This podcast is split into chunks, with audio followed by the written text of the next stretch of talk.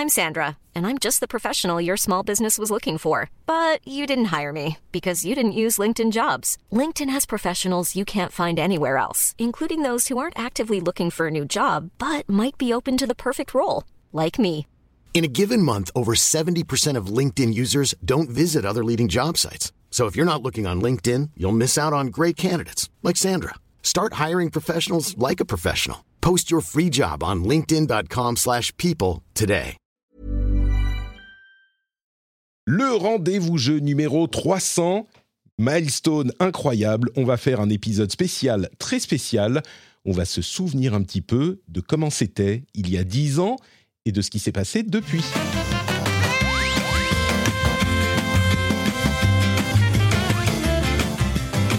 Bonjour à tous, c'est Patrick Béja, je suis dans le rendez-vous jeu et c'est l'épisode numéro 300, nous sommes en juin 2023, 300, alors parfois on fait rien, on se dit, euh, bon ok c'est un épisode de plus, là, là euh, je me suis dit on va quand même faire un petit truc sympathique et on va euh, marquer le coup, et pour marquer le coup on va parler de ce qui se passait il y a dix ans et euh, de quelle manière le jeu vidéo dans son ensemble a évolué depuis le lancement du podcast. Je vais mettre un petit astérisque là et j'y reviens dans une seconde. Je voudrais juste remercier Raphaël Lima qui a rejoint le groupe des Patriotes en soutenant le podcast sur patreon.com slash rdvjeux et Lancelot Davizard, le producteur de cet épisode qui a trouvé le niveau secret, lui aussi sur patreon.com slash rdvjeux. Merci à tous les deux. Et euh, bah, si vous souhaitez soutenir l'émission, vous savez où vous devez aller également. Et donc je disais, on va parler euh, de l'ancien temps. Et pour ce faire, euh, j'ai des gens jeunes et dynamiques qui m'accompagnent. D'une part, Maxime Ferréol, alias Von Yaourt. Salut Maxime, comment vas-tu? Bon- bonjour, merci Patrick de m'avoir invité dans ta 300e, félicitations. Et ça va très bien, écoute, euh, merci. Je reprends euh, doucement mes activités de journaliste jeux vidéo ces derniers temps en euh, pigeant pour euh, Canard PC et Canard PC Hardware, donc tout va bien dans le meilleur des mondes. Ah, mais ça ne peut être que le bonheur euh, dans ces conditions, effectivement. Une autre personne pour qui ça ne peut que être le bonheur, évidemment, c'est Pia, Pia Jacquemart, euh, qui se joint à nous également. Merci Pia, ça fait un moment qu'on ne t'avait pas eu dans l'émission. Merci d'avoir accepté l'invitation. Oui, bonjour. Bah, écoute, avec grand plaisir et puis bien accompagné. Donc, euh, toujours une joie de discuter. En plus, on est tous hyper jeunes. Il y a 10 ans, on était. euh, Ah oui, carrément. Au on collège. était- Donc on va, on va plonger dans les, dans les images d'archives de l'INA pour essayer de comprendre un petit peu ce qui se passait il y a 10 ans, c'est clair. Euh, du coup, bon, il n'y a pas grande cérémonie, hein, mais c'est un, euh, moyen de fêter euh, les trois, les, la 300e. Et je dis, je, mettais un petit astérisque, je vais quand même mettre le générique parce que c'est pas les infos de la semaine. Il y a des trucs dont on parlera la semaine prochaine, des trucs avec le procès de Microsoft, euh. D'ailleurs, on aura peut-être la réponse au moment où vous entendez cet épisode. Le jugement normalement devrait être tombé, mais on laisse ça pour la semaine prochaine avec toutes les autres grandes news. Et euh, je disais, on va parler de ce qui se passait il y a dix ans et comment les choses ont évolué depuis. Les oreilles les plus affûtées et les yeux les plus aigus se souviendront que le podcast, en fait, a été lancé il y a un petit peu moins de dix ans. Dans la pratique, c'était le, euh, allez, on va dire en novembre 2014. Donc, c'était pas en 2013. On n'est pas très loin. Et d'une part, 310. Et il y a eu une longue période où on était euh, toutes les deux semaines. Donc, euh, on n'était pas en hebdo à l'époque, tout ça. Donc, déjà, ça, ça a changé. Mais 10 ans, c'est mieux que euh, 9. Ça tombe plus rond. Et en plus de ça, il y a 10 ans, il se passait beaucoup de choses puisqu'on était au moment, à la veille et au moment de l'arrivée des nouvelles consoles. Les nouvelles consoles étant la PlayStation 4, la Xbox One, et on était à peu près dans les présentations et puis dans les sorties de, de ces machines-là. La Wii U, souvenez-vous, était là depuis quelque temps déjà, et on était dans une ambiance très très différente. Même euh, certains disaient c'est la fin des consoles de jeux, ça sera les dernières, tout va être sur mobile, et ça influence un petit peu les manières dont se passait à ce moment. Je voudrais euh, préciser que l'idée n'est pas juste de faire un tableau de la manière dont ça se passait en 2013, mais plutôt de, repenser à la manière dont ça se passait à l'époque pour voir euh, comment ça a changé en 10 ans, vraiment. Donc on va pas juste parler de 2013, mais euh, essayer de regarder la photo de l'époque pour dire ah bah oui, maintenant c'est plus comme ça, maintenant ça se passe plus de cette manière et voir à quel point peut-être parfois on a l'impression que les choses changent pas très vite. Et puis en regardant 5-10 ans en arrière, on se dit ah oui quand même, euh, c'était pas tout à fait pareil. Parfois, on se dit, ah bah non, ça n'a pas tellement changé, mais parfois, ça a changé. Et je voudrais commencer euh, avec une petite introduction juste avant. On va parler de euh, différents domaines. Hein. On va parler de, du matériel spécifiquement, du développement. On a Pia, je l'ai même pas précisé, mais qui est dans le développement de jeux vidéo évidemment. Euh, D'ailleurs, tu peux te, te, présenter en une seconde. J'ai été très mal poli. Je l'ai pas, je l'ai pas mentionné. On va parler de développement, de communication, tout ça. Mais commençons avec Pia. On a parlé de, de Maxime et de Canard PC, mais pas de toi. OK, avec plaisir. Ben, je suis, euh, depuis alors j'étais longuement journaliste aussi, j'étais bien spécialisée dans le jeu vidéo pendant 13 ans et là, depuis bientôt 7 ans, je fais des jeux vidéo. Euh, je suis game director sur un projet qui sera annoncé fin septembre. Ça y est, j'ai T'es sûr?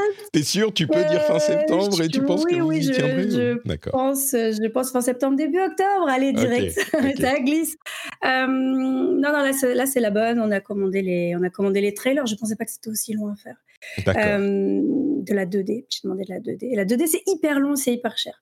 Et puis, euh, et puis donc maintenant, je suis game director. En fait, voilà, depuis un an et demi de ce projet top secret. Je peux quand même vous dire que c'est du jeu de rôle euh, tour par tour. C'est un projet qui est plutôt c'est hmm. narratif, light, RPG. Tu m'en as parlé un petit peu et, et, j'ai hâte de voir ça. Donc on a euh, des gens qui sont plus ou moins dans la presse, des gens qui sont plus ou moins dans l'industrie et le développement. Moi, j'ai fait un petit peu les deux aussi. Donc, on a un gros, un, gros mix euh, là-dedans. Et pour commencer, on va faire une petite intro.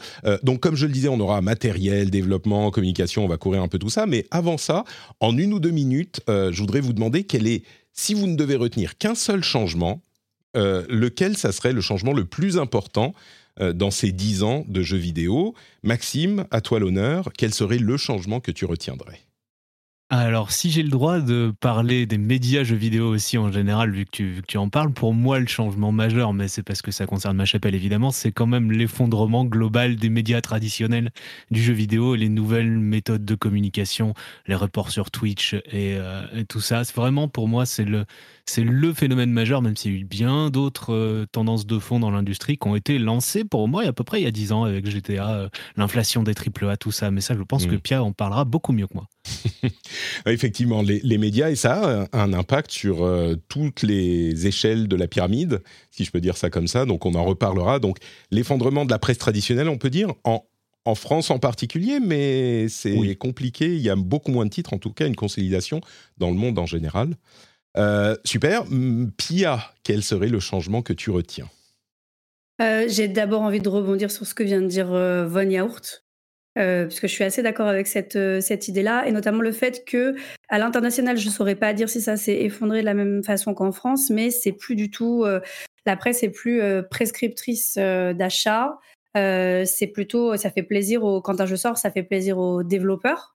c'est plus une garantie de qualité, mais on sait que ça n'a très peu d'impact, euh, euh, en tout cas au niveau des reviews sur les ventes de jeux.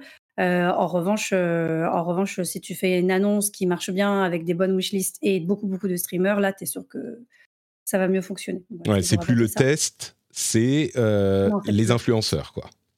C'est le voir le jeu en live. Et d'ailleurs, quand on mmh. développe des jeux aujourd'hui, on se demande beaucoup quelle partie du jeu sera streamable puisque euh, alors je suis sûre d'une chose, c'est qu'il y a dix ans, les, quand les gens fabriquaient des jeux vidéo, ils se demandaient aussi, euh, euh, par exemple pour un jeu solo, si les gens allaient regarder autour. Ah mais ça, ça, ça, on sent que ça va être un bon moment quand tu joues, je sais pas, je dis n'importe quoi, Silent Hill avec la personne qui est chère à ton cœur, parce que l'amour et les jeux d'horreur, ça marche plutôt bien ensemble. Ça, on sait que c'est le moment où tout le monde va avoir peur. Je sais pas si c'était aussi présent, mais aujourd'hui, on a vraiment ce petit côté ah ça, ça va être euh, streamable. Euh, donc ça a changé notre rapport.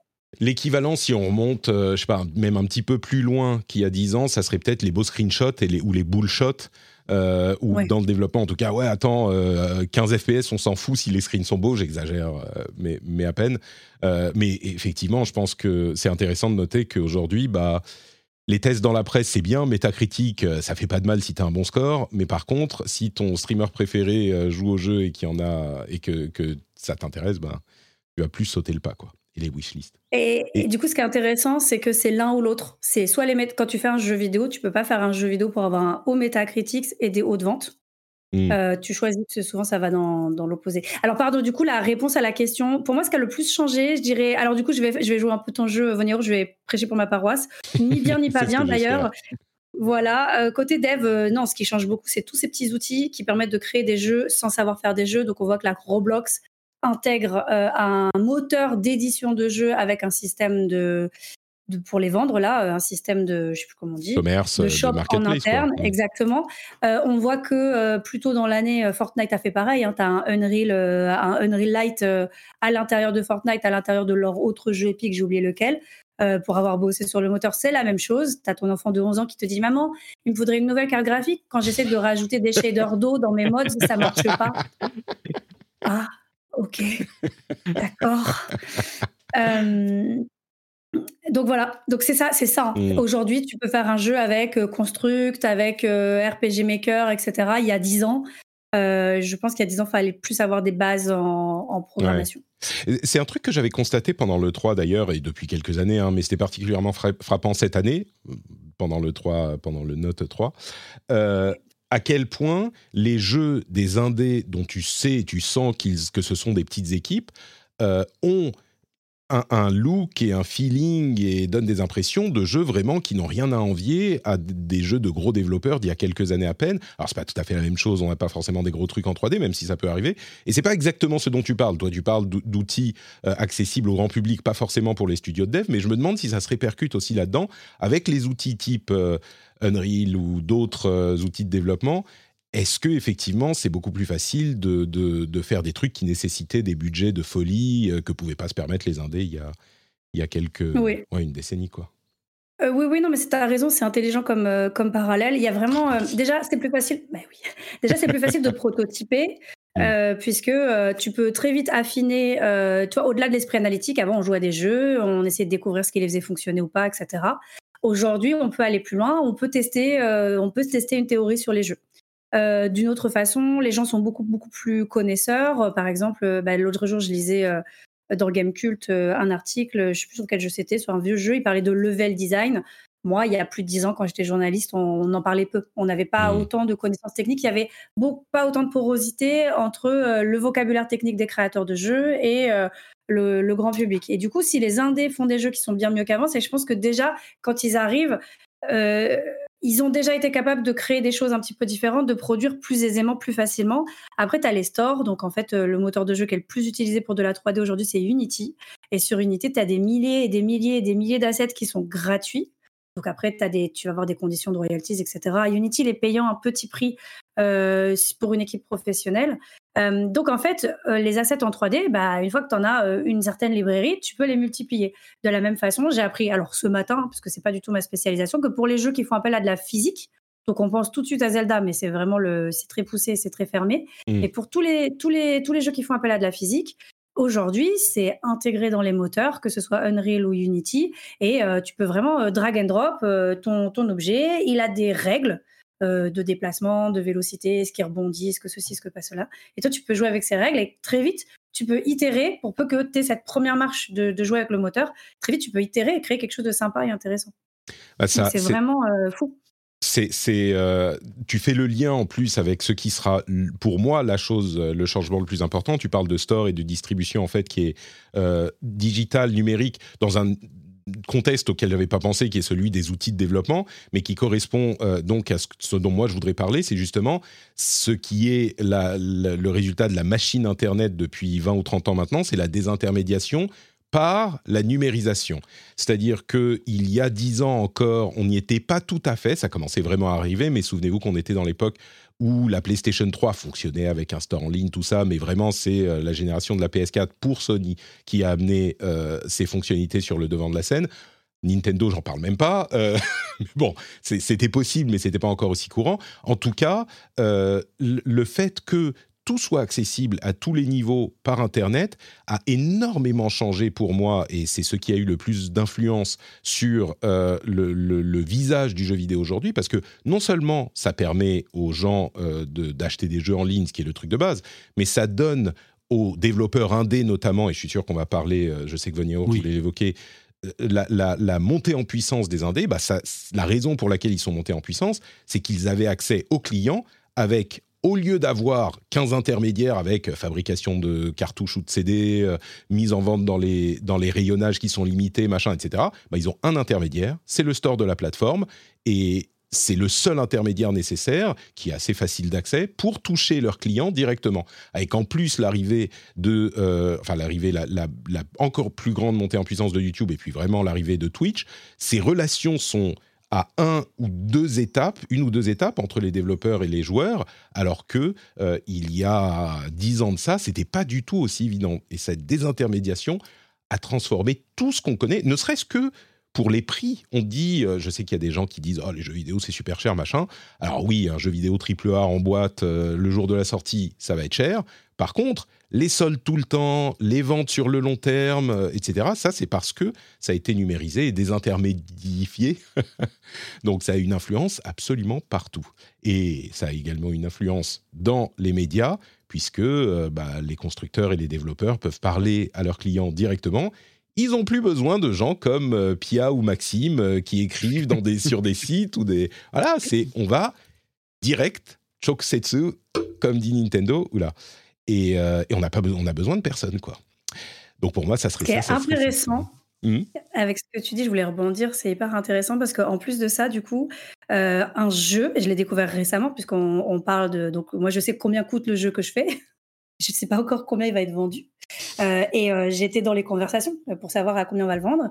Et on, ne calcule plus le prix officiel de vente, on calcule la moyenne des prix soldés. Ah oui, oui, c'est intéressant ça. Pour bah, atteindre le break-even, donc le break-even, hmm. ça veut dire à minimum le jeu t'a coûté pas plus cher que ce qui t'a rapporté. Ça coûte très très cher à faire un jeu, hein, je vous apprends rien. Et, donc du coup, ouais, tu, tu, je te dis n'importe quoi. si tu dis que ton jeu, tu veux le mettre à 20 euros sur le store, en fait, euh, tu vas plutôt calculer sur 16 euh, ou, 16 ou 15 balles euh, de prix et après seulement tu retires. Parce qu'il y aura les soldes tout le temps et que du coup, évidemment, tu peux pas. Si tu vends un million, enfin un million, si tu vends 25 000 copies à 20 euros, c'est pas la même chose que si tu en as eu la moitié qui était à solder à 10, quoi, évidemment. Donc. Très intéressant, effectivement. Bah écoutez, on va prendre les choses un petit peu par étapes. Commençons avec le matériel et les plateformes. Euh, matériel et plateforme, évidemment, ça a énormément changé. Au niveau du matériel, je crois qu'il y a un truc qu'on a vite évacué de nos mémoires. C'est à quel point, à cette époque-là, on était. La Wii U, tu veux euh, dire? Pardon? La Wii U, j'allais dire juste la Wii U qu'on a de nos mémoires. Écoute, moi je la porte encore dans mon cœur, la Wii U. En même temps, euh, mon cœur a été transféré sur, sur Switch, puisque tous les jeux que j'aimais sur Wii U sont maintenant sur Switch. Donc ça va, je, je peux la, la ranger, la Wii U. Euh, mais, mais exactement, la Wii U, la raison pour laquelle la Wii U était cette, euh, euh, comment dire, cette hérésie d'utilisabilité, c'est qu'à l'époque, on était 5 ans ou 6 ans après la sortie de l'iPhone et que tous les intelligents analystes de la tech pensaient que, et avaient convaincu les médias et même l'industrie du jeu vidéo, que l'avenir, c'était le smartphone et qu'on allait tous avoir nos écrans déportés et qu'on allait euh, jouer à des expériences. Vous vous souvenez de cette démo de The Division où euh, l'équipe de joyeux coéquipiers de Ubisoft jouait dans The Division et il y avait quelqu'un qui euh, était sur sa tablette ou sur son téléphone et qui arrivait en cours de route dans la partie avec un drone, machin. Bon, bah tout ça, ça a été complètement excité, mais ça a poussé d'une part la Wii U et d'autre part euh, les machines qu'on a eues, la PS4 et la Xbox One. Euh, je peux vous jouer, tiens, un petit, un petit truc. Alors la, PS4, clairement, elle a eu son époque, euh, son, son, développement a été influencé par ça parce qu'elle coûtait pas cher du tout. Elle était, par rapport aux autres consoles, à date, pas très puissante et pas chère, à fabriquer, hein, j'entends. Et puis on a eu, côté Xbox, cette idée que bon, bah, les jeux vidéo, c'est très bien, maintenant on a gagné, mais il faut aller plus loin parce qu'il faut aller plus loin. Et on a eu ceci. Ladies and gentlemen, introducing Xbox One. Tout le monde s'en souviendra de celui-là. Le résumé de la présentation de Xbox qui dit TV and movies, TV. Xbox, watch TV. TV, TV, TV. TV, TV, watch TV, TV, TV, TV remote, TV. Voilà, c'était la Xbox One qui évidemment s'est plantée après ça pour tout un tas de raisons, dont euh, le fait que c'était TV, TV, TV.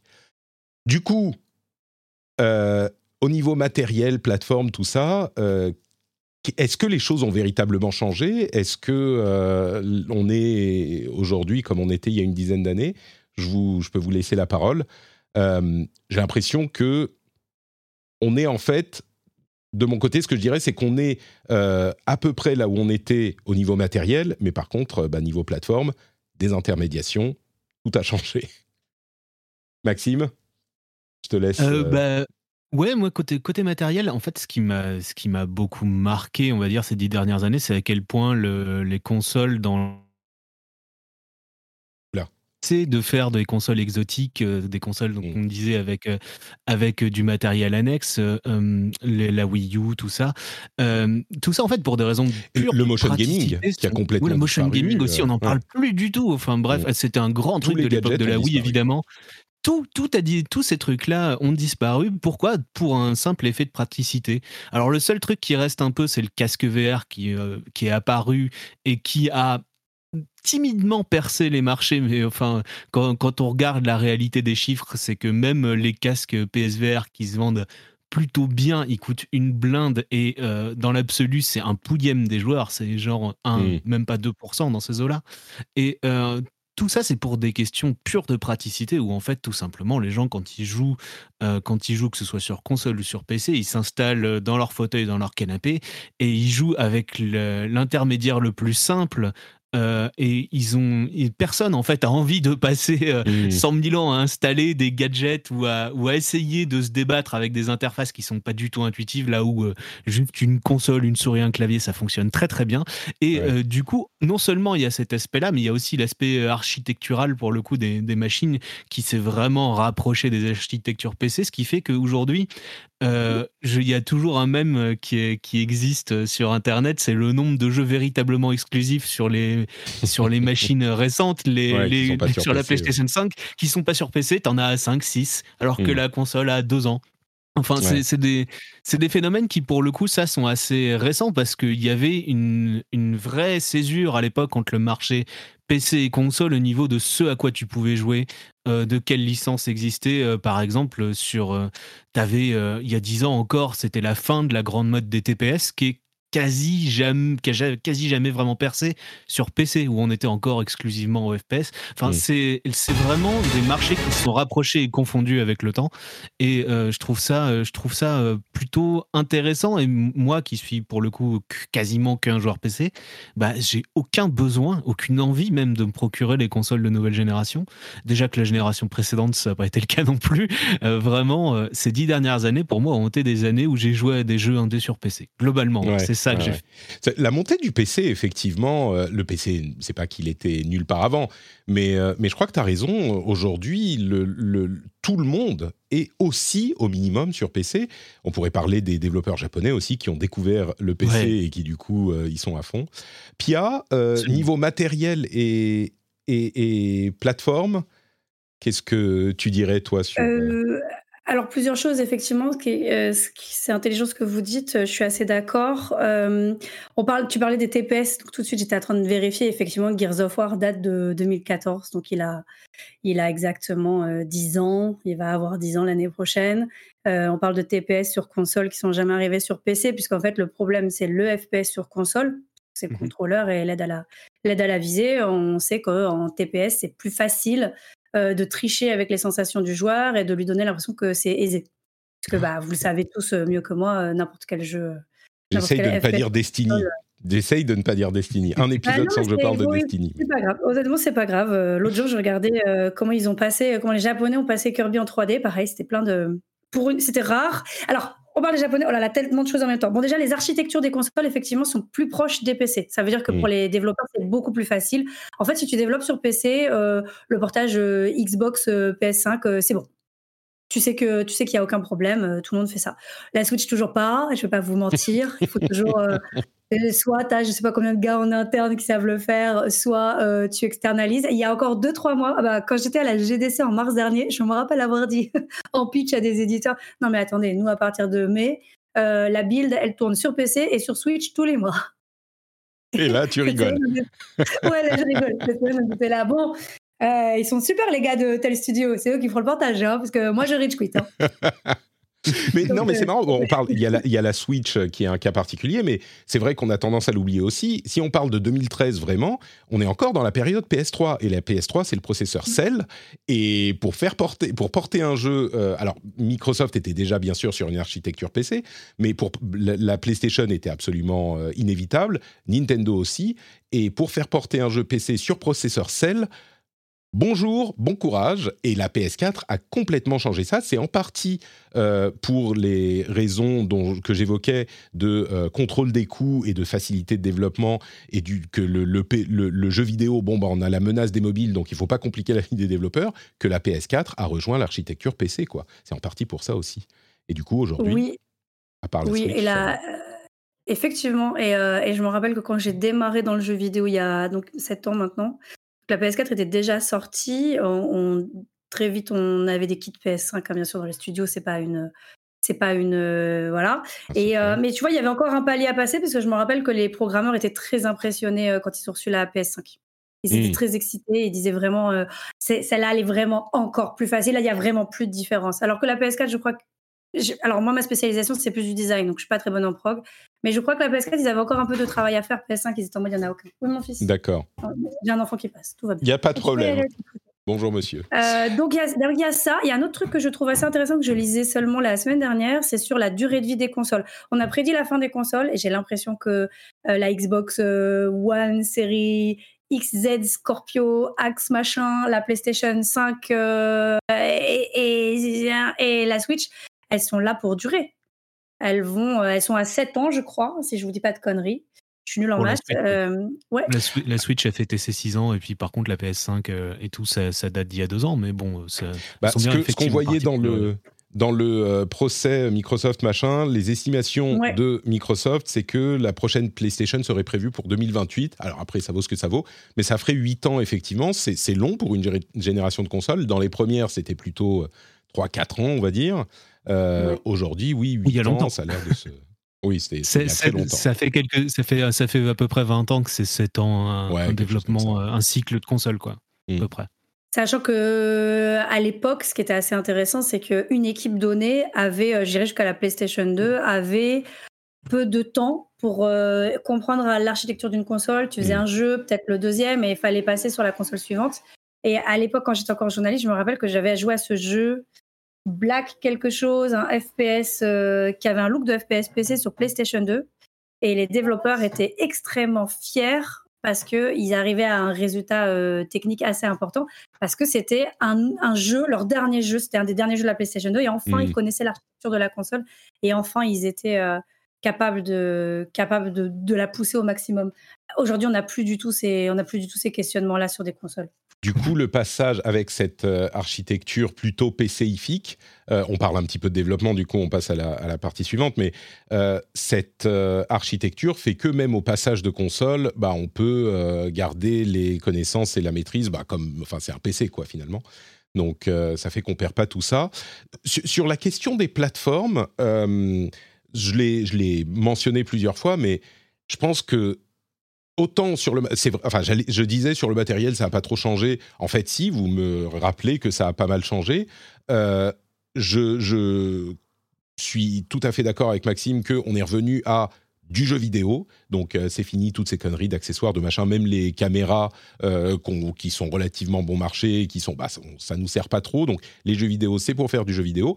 Peut-être qu'on pourrait évoquer le fait que, ok, le mobile n'a pas bouffé les consoles, mais au niveau portable, euh, euh, Nintendo a quand même été, entre guillemets, obligé de consolider euh, leur, leur console salon et portable pour en faire la Switch qui a le succès qu'on connaît. mais c'est vrai que les consoles portables, ça existe plus trop. Moi, je pense qu'il y aurait la place encore pour une console portable vraiment portable, je crois.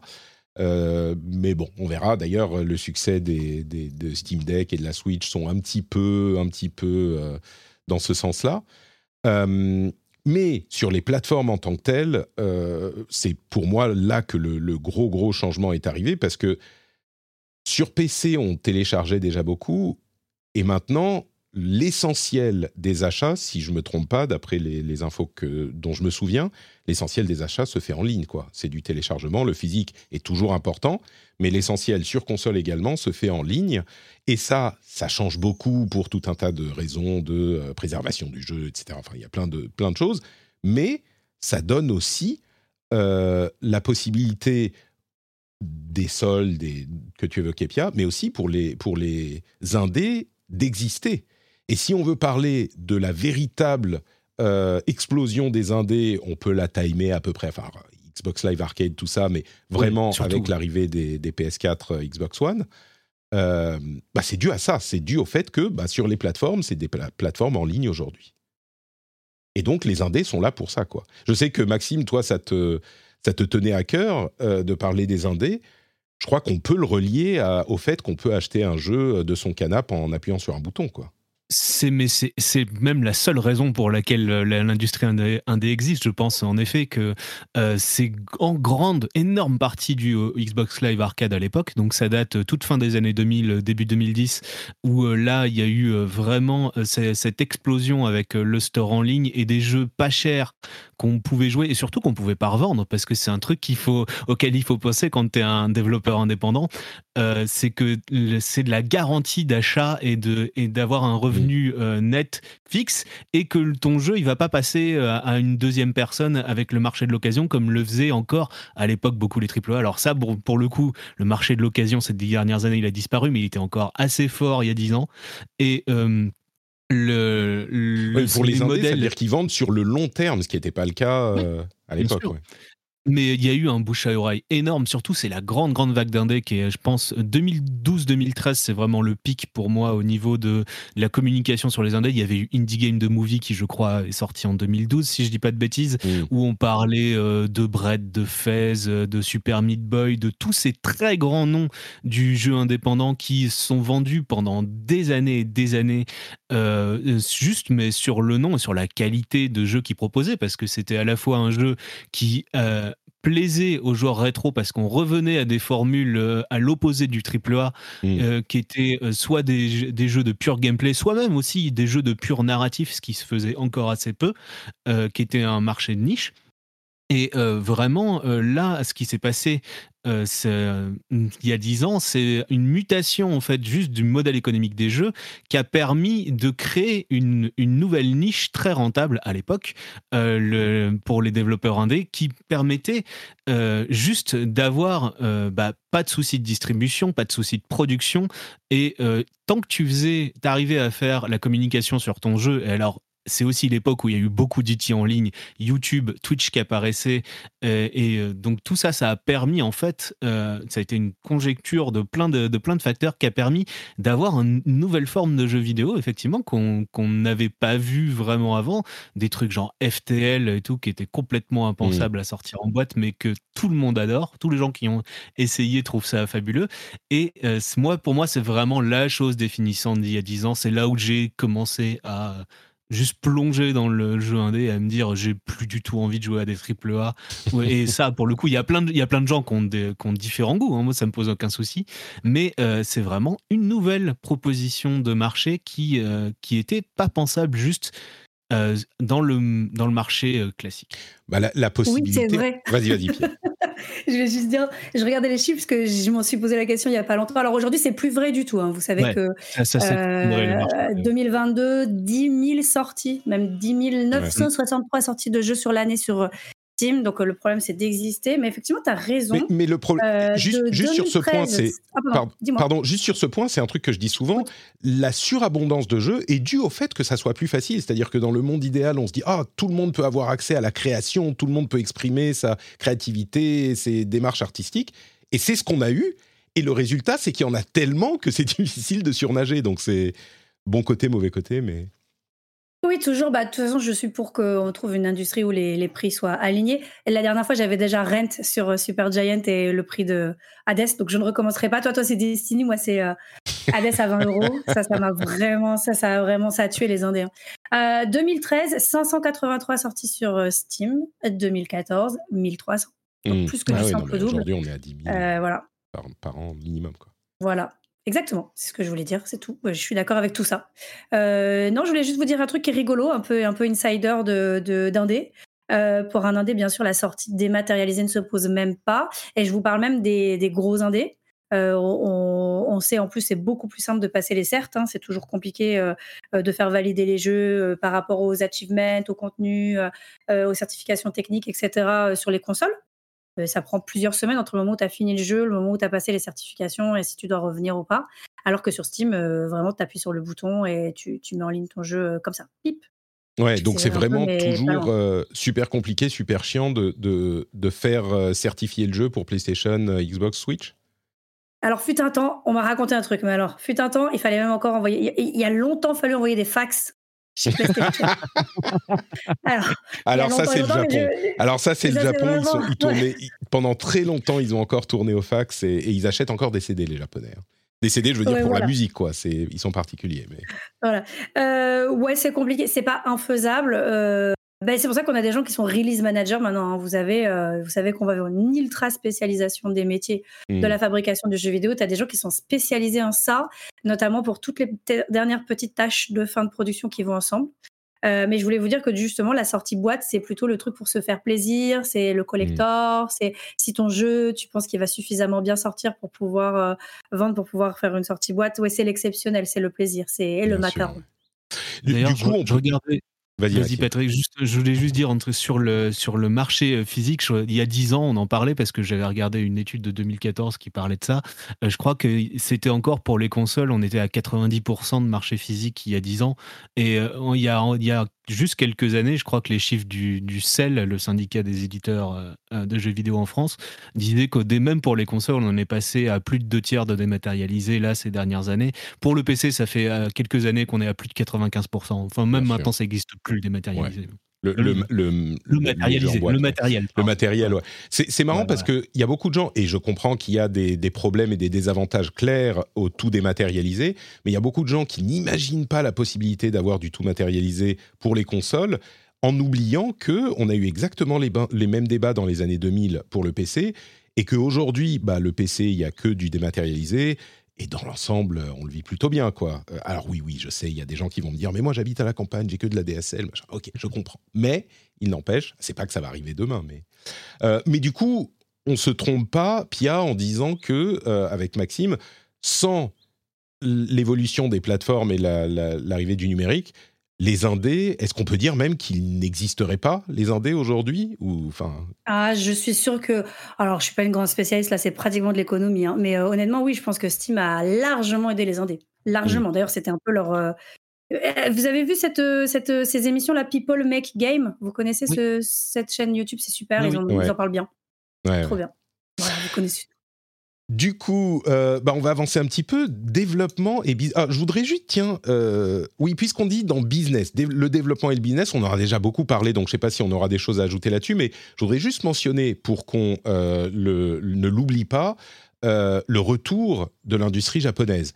Parce qu'il y a dix ans, on était aux prémices de ça. L'industrie japonaise qui s'était vraiment perdue dans les années 2000 avec des double A de qualité moyenne, une, euh, une euh, comment dire, l'idée qu'il fallait faire des grosses productions comme en Occident, ce qui n'était pas forcément une idée saugrenue, hein, vue de là-bas et à ce moment, mais euh, dans les années 2010, euh, peut-être avec le porte-étendard From Software potentiellement, mais le retour de l'industrie japonaise, au-delà de Nintendo qui est jamais allé nulle part, euh, je veux dire, qui, a toujours été en place avec sa force, le retour de l'industrie japonaise qui a regagné ses lettres de noblesse pendant cette période et qui est évidemment une composante essentielle du jeu vidéo aujourd'hui y compris sur Steam, ce qui était, euh, enfin sur Steam, sur PC, ce qui était assez inimaginable, quoi. Je sais pas si on a beaucoup de choses à ajouter au niveau développement euh, ou business. Sur les japonais, je veux. Vas-y, vas-y, bien sûr. en fait, j'aime bien mon métier. Du coup, c'est vraiment embêtant de m'inviter pour une heure. La prochaine fois, on prévoit un marathon et on parle toute la journée.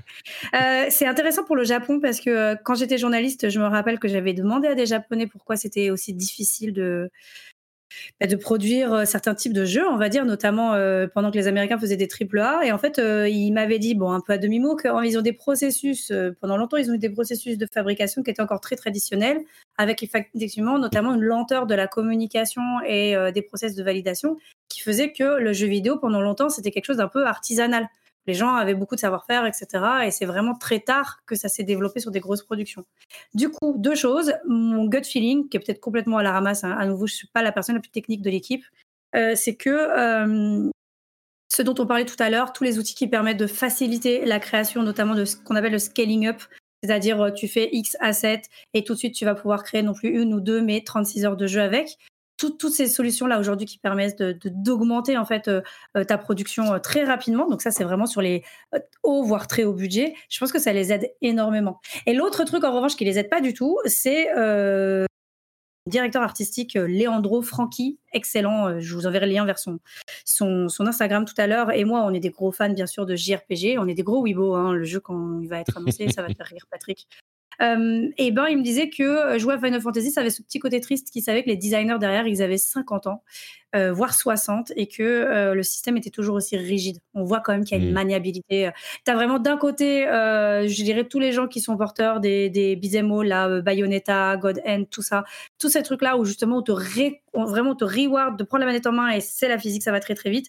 Et vraiment de l'autre côté du spectre, tous les gens pour lesquels il faut aller là, les 3C, je je mmh. sais pas s'ils ont des gens qui font des 3C chez eux, mais si corrigé, j'en avais joué à. Voilà. c'est tout ce que je voulais vous dire.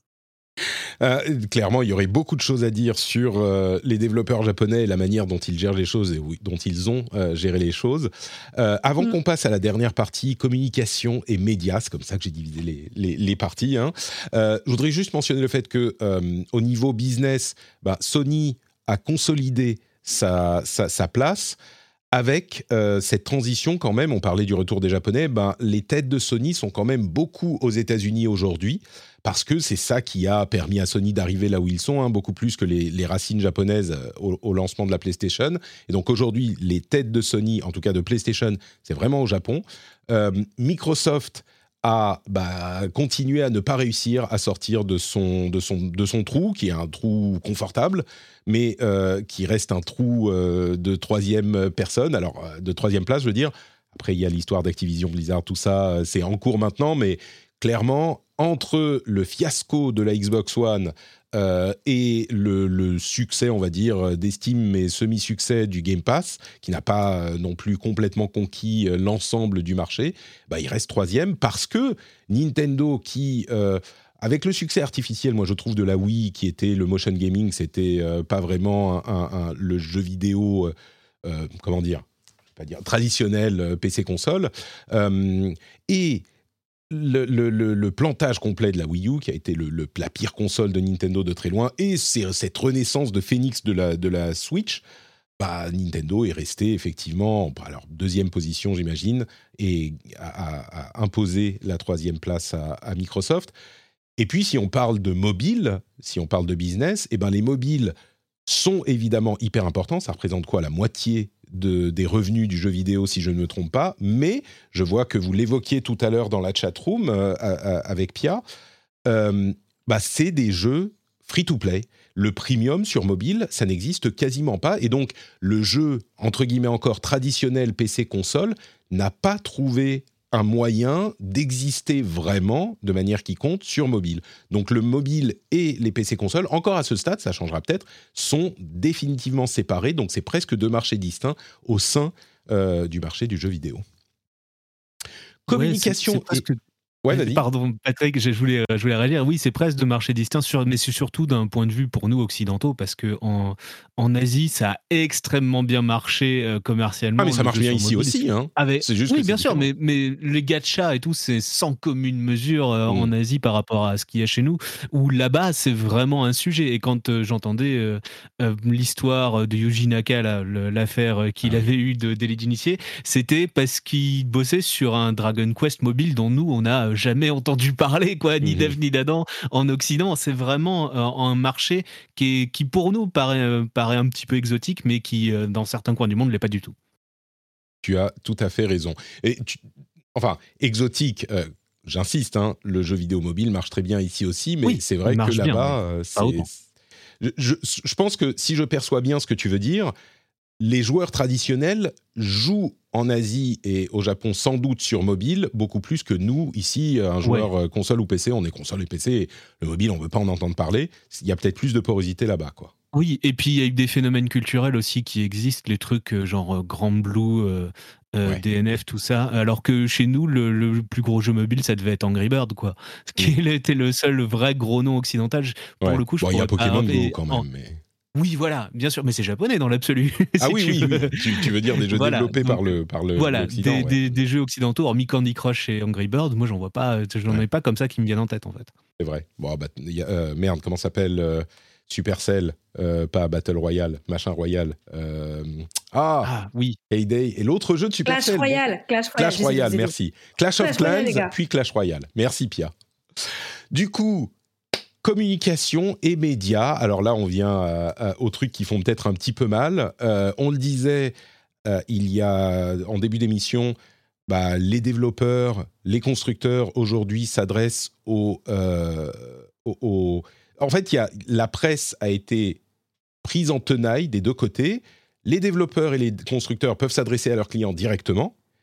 Et euh, quand ils veulent parler aux, à- aux médias, eh ben, ils passent par les influenceurs. Donc en fait, la presse représente euh, le traditionnel, euh, la presse spécialisée traditionnelle. Si on le voit comme ça, on dit bah, à qui elle sert quoi? Elle sert plus à personne. Elle sert vraiment au sens euh, euh, mercantile du terme. Euh, bah, les développeurs, est-ce qu'ils en ont besoin? Les constructeurs, Oui. est-ce qu'ils en ont besoin? On a d'autres outils, entre guillemets, pour accomplir nos buts euh, sans avoir besoin de passer par la presse spécialisée, avec une, euh, une euh, petite nuance, évidemment. Mais Pia, tu nous Oui. disais qu'on Oui, passe, oui, par les on passe par les influenceurs, quoi, aujourd'hui. Oui, mais on a toujours besoin de la presse papier, pour plein de raisons. Déjà, Merci, j'aime le papier. Non, besoin, nous, en tant que consommateurs qui voulons être éclairés. Mais pour l'industrie, euh, tu vois, les... les... Ouais, je suis d'accord. Est-ce qu'on pourrait pas slow reader, euh, slow reading euh, après le slow gaming les articles? Moi, je sais que je lis, je lis Canard Mm. PC et je lis, euh, je lis euh, euh, JV. Euh, mon fils de 11 ans, là, qui veut être pro gamer ou streamer, enfin bref, il veut faire un truc comme ça. Euh, pareil, je vais acheter JV parce qu'il n'y avait pas Canard PC au, au kiosque. Je savais même plus si vous existiez encore. J'ai eu un, un moment de doute. Euh, euh, je lui ai acheté en lui disant bah, lis ça, c'est toujours bien. Moi, j'aimerais beaucoup, euh, j'aimerais beaucoup que ça existe encore. J'aime vraiment beaucoup le papier. J'essaie de convaincre mon patron là qu'on fasse des trucs en papier. Autant vous dire qu'il me reste garde comme une alien. On a besoin, de la presse, on a besoin de ce traitement qualitatif de l'information, on a besoin de plus de porosité entre la presse et les développeurs, ce qui est en train d'arriver. Puisqu'en fait, euh, nous, les développeurs, on cherche des informations. Alors là, j'ai envoyé des liens, par exemple, un article et puis un- une GDC, euh, un GDC Talk. Euh, Feu Gamma Sutra, maintenant ils ont un autre nom. Euh, ça, on en a besoin. Ben, Game Developer, justement, ça, on en a besoin. On a besoin que des journalistes qui sont pas forcément des créateurs de jeux, mais qui sont des spécialistes de la communication. Donc, journaliste, c'est un métier qui est technique. Je réponds pour toi, Vonia a te souci. Woman's Planet, ton métier. ça me va très bien. Attention, je l'ai fait pendant 13 ans d'abord. hein. Donc, c'est pas écrire des jolis mots, c'est déterminer quelle est l'essence d'une information et comment, à qui on va la donner et comment on va la donner. Donc, en fait, les développeurs, on n'est pas forcément payés pour bien parler, pour savoir bien s'exprimer. Si on avait une presse, peut-être, on a peut-être besoin d'une presse presque, presque professionnelle, un peu comme la newsletter Axios Gaming ou, ou Game Developer, là. Euh, J'adorerais en papier. Il y a des, il y a des Mm. tests, c'est plutôt du MOOC, c'est plutôt qualitatif. Moi, je suis pour vous soutenir. Voilà, Ouais. c'est tout ce que je voulais dire. Ah bah, disons que oui, euh, il y a des gens comme nous, tu vois, et certainement une bonne partie des gens qui écoutent euh, cette émission qui vont dire ah oh oui la presse super et évidemment. Enfin, je veux dire moi je suis le premier à soutenir des, des projets euh, qui sont financés sur Ulule ou Patreon ou pour ne, enfin on peut, peut mentionner des projets de JV, de Origami, de euh, Sumimasen. Enfin il y en a plein et on est les premiers à y arriver. Enfin à- on est premiers à, être- à répondre présent, Euh, mais on est vraiment une, une minorité quoi. Maintenant je Origami, pense c'est quoi C'est effectivement un magazine? Origami, c'est le projet de Gotos et consorts euh, qui est déjà financé à 150 000 euros, je crois, euh, et qui Ouais, aura un ça. Patreon ensuite. Euh, donc, euh, et, tout le monde a répondu présent, mais on est, on est une minorité. Elle est importante. Ce type de, média est hyper important parce qu'il faut une presse sérieuse, indépendante, spécialisée. J'aime beaucoup les influenceurs et je, je suis euh, pas du tout en train de critiquer le métier. Enfin, le métier, oui, d'influenceur, mais c'est pas le même métier et on a besoin de gens indépendants. Mais je crains qu'on soit une, euh, une minorité, quoi. Je- je- on va revenir vers Maxime et on va peut-être rester un petit Oui. peu plus longtemps une fois que tu nous auras quitté, Pia. Mais avant que tu partes, évidemment, je pensais que tu en parlerais peut-être, mais euh, je, je, ne veux pas ne pas évoquer euh, la question du Gamergate et de la représentation euh, des femmes dans l'industrie. Ah, j'avais oublié. Dans le... T'avais oublié? Écoute, c'est peut-être bon signe. C'est peut-être bon signe quand même. dans l'industrie et dans les jeux en général, moi, mon feeling de... Alors, Gamergate, c'est 2014, hein, donc on est pile à, Enfin, quasiment à 10 ans. Euh, moi, j'avais, j'avais été. vraiment dix ans plus tard. Ouais, vraiment dix ans plus tard, j'avais été. Euh, enfin, évidemment, comme tout le monde horrifié, j'avais. Le jour où j'ai quitté Blizzard et où je pouvais parler de jeux vidéo, j'avais écrit sur mon blog à l'époque un, long, euh, un long article sur tout ça. Mon feeling, vu de, d'ici, c'est que la représentativité dans les jeux vidéo a fait d'énormes progrès. je veux dire, la représentativité dans les jeux eux-mêmes a fait d'énormes progrès. dans l'industrie, bon, bah, c'est beaucoup plus lent, ça en prend peut-être le chemin, mais on n'y est pas encore. Qu'est-ce que, est-ce que c'est vrai, on est toujours 20% euh, de femmes dans l'industrie et je mmh. crois que malheureusement ces 20% prennent en compte tout ce qu'on appelle les, postes soutiens. Alors il n'y a pas de, il a pas de, il a pas de jugement de valeur entre les gens qui fabriquent les jeux et les gens qui vont euh, venir euh, épauler le marketing, etc. Mais c'est-à-dire que si on, veut entrer dans le sein des saints euh, des gens qui, apportent leurs pattes sur le jeu et qu'on enlève tout ce qui va être marketing, RH, euh, presse, communication, etc. Alors là, je pense qu'on chute. Hein. On chute. Il n'y a, pas assez de femmes, euh, c'est une réalité. Mais alors, pas, c'est pas qu'une question de femmes. Hein. Il n'y a pas assez de personnes qui viennent de milieux modestes, parce qu'en fait, aujourd'hui, une école de jeux vidéo, c'est 30 000 euros pour avoir un diplôme, pour être au chômage et trouver que des CDD ou des stages. Et c'est pas que 30 000 balles que tes parents doivent sortir, c'est aussi euh, le matériel, le PC, parce qu'en revanche, le PC pour jouer, il est de moins en moins puissant. Le PC pour fabriquer, il faut quand même qu'il mmh. soit puissant, c'est quand même une réalité. Donc, euh, donc il y, a des, y, a des, y a des initiatives. Vous, je connais celles qui sont en France. Hein. on pense euh, à la bourse JV. le truc a été lancé par Michael Newton, qui, bah, qui chaque année permet de payer les études de, de, de jeunes très motivés, parce qu'ils sont pas beaucoup pour le moment, ils sont une poignée, euh, qui viennent pas euh, de, des classes, je veux dire, moyennes. Euh, voilà, enfin, checkons nos privilèges. moi, mes parents, ils auraient jamais pu payer cette école, par exemple. Moi, je suis 100% autodidacte. Mmh. Jamais personne n'aurait pu foutre 30 000 euros, payer je sais pas combien de milliers par an. Plus on n'a pas hein. parlé de ça, mais je me demande même s'il y avait déjà des écoles il y a 10 ans, peut-être ça commençait, mais c'était plutôt la c'était plutôt autodidacte. Rubica, c'est la plus vieille. Mmh. Rubica à Valenciennes, elle a quel âge? Rubica 5, 10, 20 ah non, c'est vraiment vieux. Ouais, ouais, ouais, ouais, ouais. Euh, Rubica est avant l'ancienne du regroupement de l'Institut supérieur du design et de Supinfo Game. 2007. Bah tu vois, c'est pas si vieux que ça. Hein. On est 2007, euh, si c'est la première, la plus ancienne. Euh, je suis sûr qu'il en existait ici et là ou des programmes dans des universités, mais enfin bon, on, la question c'est pas le. Mieux que ça encore. Isard Digital, ça doit être tout début des années 2000, quelque chose comme ça. Oui, je suis d'accord. Ouais, Isard Digital, c'est encore plus vieux parce qu'en fait, au début. Alors, en revanche, Isard Digital, il faisait pas du jeu vidéo. Mmh. Ah, peut-être pas du début, c'est de l'animation 3D qu'ils devaient faire, mais du coup, ça s'est muté. Voilà, c'est ça. Donc, euh, vraiment, les cursus de jeux vidéo, je pense que c'est pas, c'est pas si, si récent que ça. Enfin, peut-être qu'il en existait quelques-uns en 2013. Ça a explosé en 10 ans, en revanche. Oui, c'est ça. Mmh. Mais du coup, oui, la, représentation, représentativité, euh, tu, tu, tu Alors, 2012, le Doritos Gate. Mmh. Ah là, je voulais quand même le dire. Ouais. Euh, moi, j'étais encore journaliste. Il y a une prise de euh, conscience, quoi, à ce moment. Après, euh, là où il faut faire un peu attention, c'est qu'aujourd'hui, on a du recul, tant Doritos Gate que Gamergate. C'est vite des choses qui sont relayées par des personnes qui sont très, très, très influençables sur Internet. Et on, le, vraiment, on a vraiment cette logique de. Cette logique de. Comment on appelle ça, là Les gens qui sont persuadés, vous savez, que. On nous cache la vérité. Ah oui, les complotistes. les complotistes je pense que William Oduro aurait des choses intéressantes à nous dire sur ce sujet euh, que j'aime que j'aime tendrement, euh, qui est la personne qui m'a appris le journalisme il y a tant d'années, 20 ans. euh, donc oui, on a un avant, un après. Je dirais plutôt MeToo, hein, pour être tout à fait honnête. Le Gamergate, aujourd'hui, c'est le Gamergate, c'est plus un.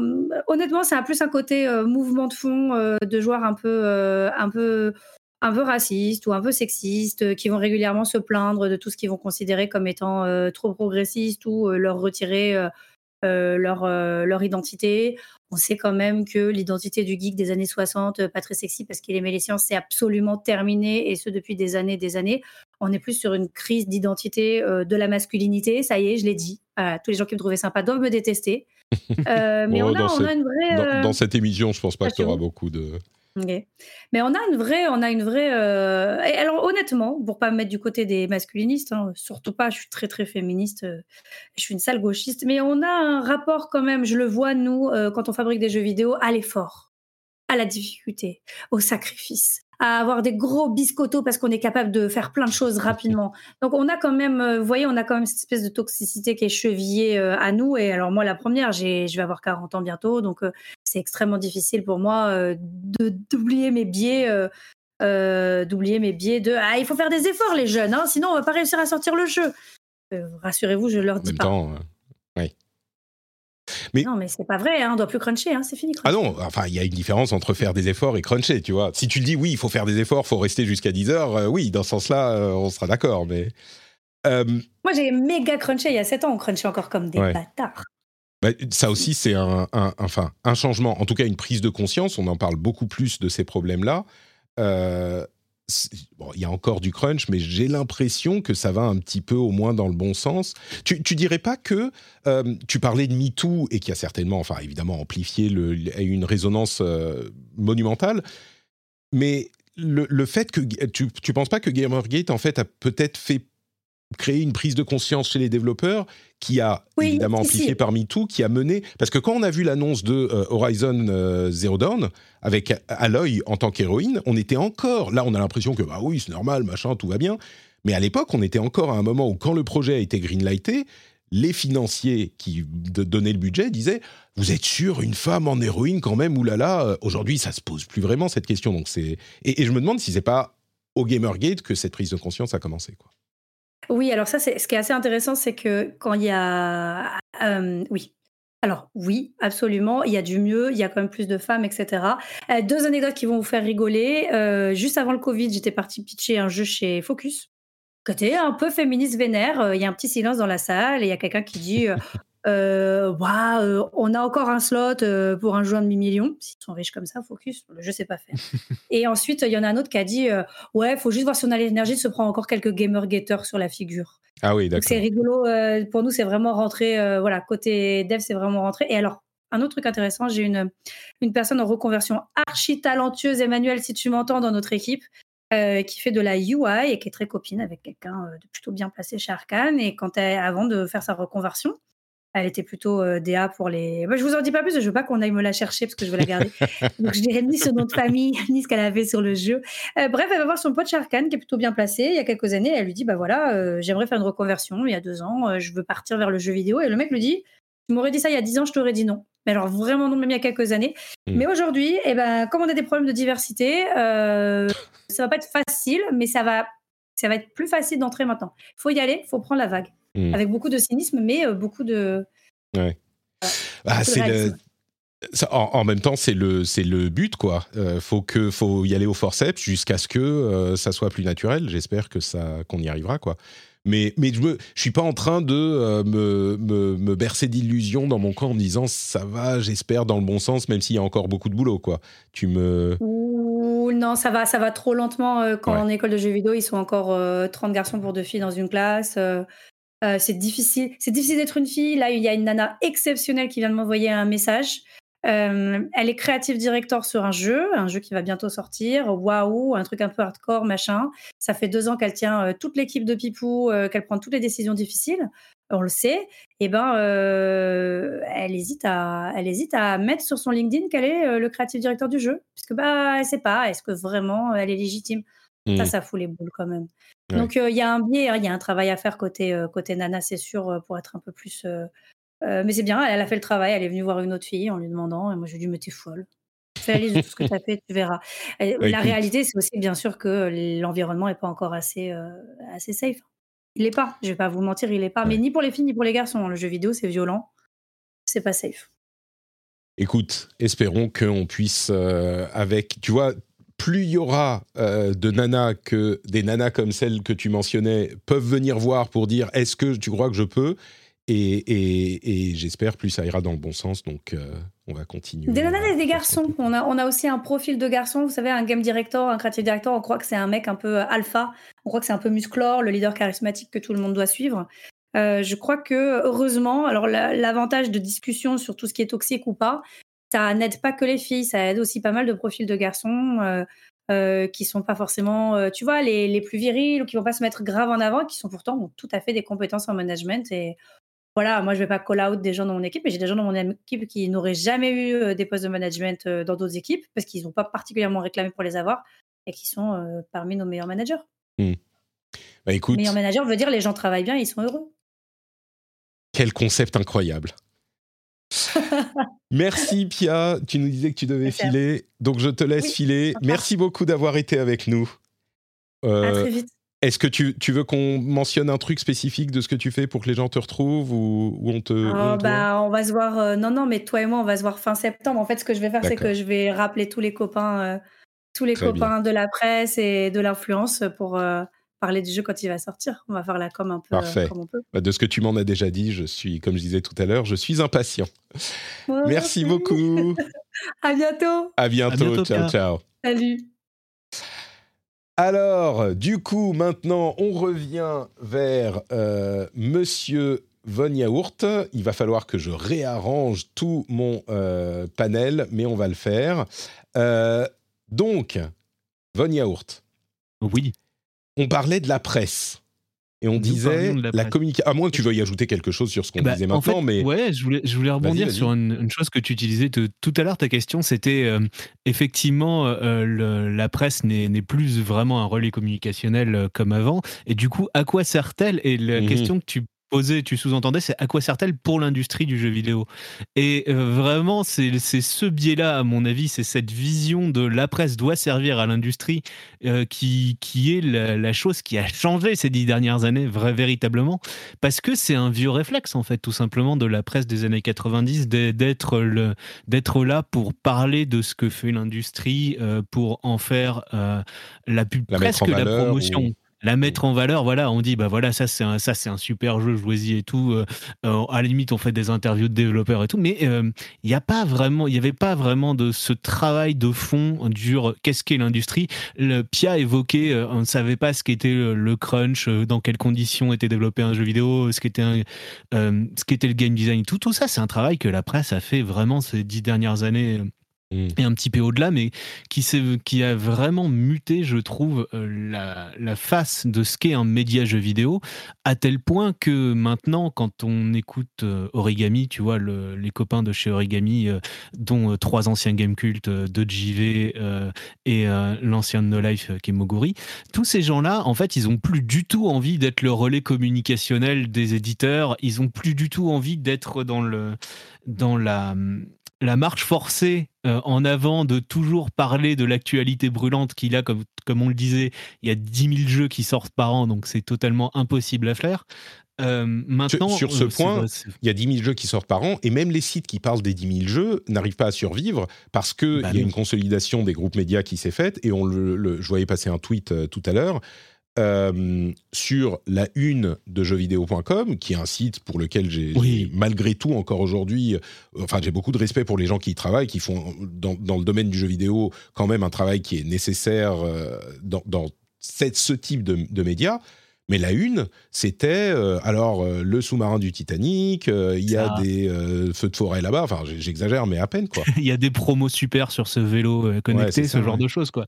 Mais, mais, en fait, ça, ça, montre la, mutation des modèles parce que quand je disais origami, ils veulent, ils veulent s'affranchir de tout ça et faire juste du, du, de la pure information sans faire du relais communicationnel, le faire à leur rythme et trouver, choisir là où est l'info et la mettre en, en avant. Effectivement, c'est un c'est un truc qui est qui est une mutation profonde parce que euh, moi je vois ce que j'ai commencé euh, dans la presse en étant j'ai cherché bah, à peu près il y a dix ans je commençais à, à, chercher des piges en fait tout simplement dans la presse et le premier réflexe c'était d'envoyer des tests c'était de, de, dire bah voilà moi je peux je peux vous parler de ça je peux vous faire un test plus du tout maintenant. Maintenant, quand je quand je quand j'arrive avec un média, même quand j'ai été recruté chez Gamecult il y a il y a quatre ans, je suis arrivé en pitchant un dossier sur l'environnement et le jeu vidéo, si tu veux. Mm. Pas du tout en faisant des tests. Mm. Euh, c'est une chose qui est, qui est complètement différente. C'est vraiment, il y, a un, il y a un but maintenant informationnel qui va distinguer en fait de la pratique des influenceurs, qui est d'être re- les relais de communication des éditeurs, où euh, euh, eux, et c'est c'est très bien, hein, moi je critique, je critique pas leur... les mutations mais c'est pas le même euh, travail, du modèle de communication. C'est exactement pas le même travail. C'est c'est que le, le même le travail du- de, la, de presse de, de la presse jeux vidéo a presque muté par lui-même en fait ces dix Ah. dernières années pour se recentrer vers plus de l'investigation, du journalisme, des conditions de travail dans l'industrie. Tout ça, c'est je trouve une plus-value qu'on peut pas retrouver ailleurs pour le coup. Alors effectivement, la presse euh, spécialisée, je ne sais pas quelle forme elle prend aujourd'hui puisqu'elle est encore en mutation, mais, mais la Mm. presse spécialisée dont on parlait, Pia évoquait le Doritos Gate euh, en 2012, et le Doritos Gate, c'était euh, euh, le moment de la réalisation, enfin pas de la réalisation, mais disons que pendant très longtemps, la presse et l'industrie qu'elle traitait avaient une relation Des, des accointances. Oui, enfin, il y avait vraiment une relation qui était plus que, que proche. On n'était pas. euh, C'était je pense que c'était- oui, oui, tout à fait. c'est- L'un avait plus- besoin de l'autre. L'un avait besoin de l'autre et l'un finançait l'autre. Euh, Oui. et, et en 2012, je pense qu'on avait déjà, et c'est pour ça que le Doritos Gate a fait un scandale, le scandale qu'il a fait, euh, là où il- ce type d'opération avait eu lieu euh, à de nombreuses reprises avant, et ça s'était ça s'était pas autant vu, ça s'était pas ça avait pas été autant discuté, parce qu'il y avait une conscience, une éthique journalistique qui était en train de naître dans ce groupe de journalistes qui sans doute étaient peut-être un petit peu plus âgés ou qui avaient un petit peu plus de bouteilles. Et, et donc, la, la- comment dire, l'importance de... euh, alors, je suis pas en train de dire que les gens de, euh, de, de console plus ou de joystick, tu vois, ils étaient euh, corrompus. C'est pas du tout ça que je dis. Mais Non, surtout ceux de la fin, non.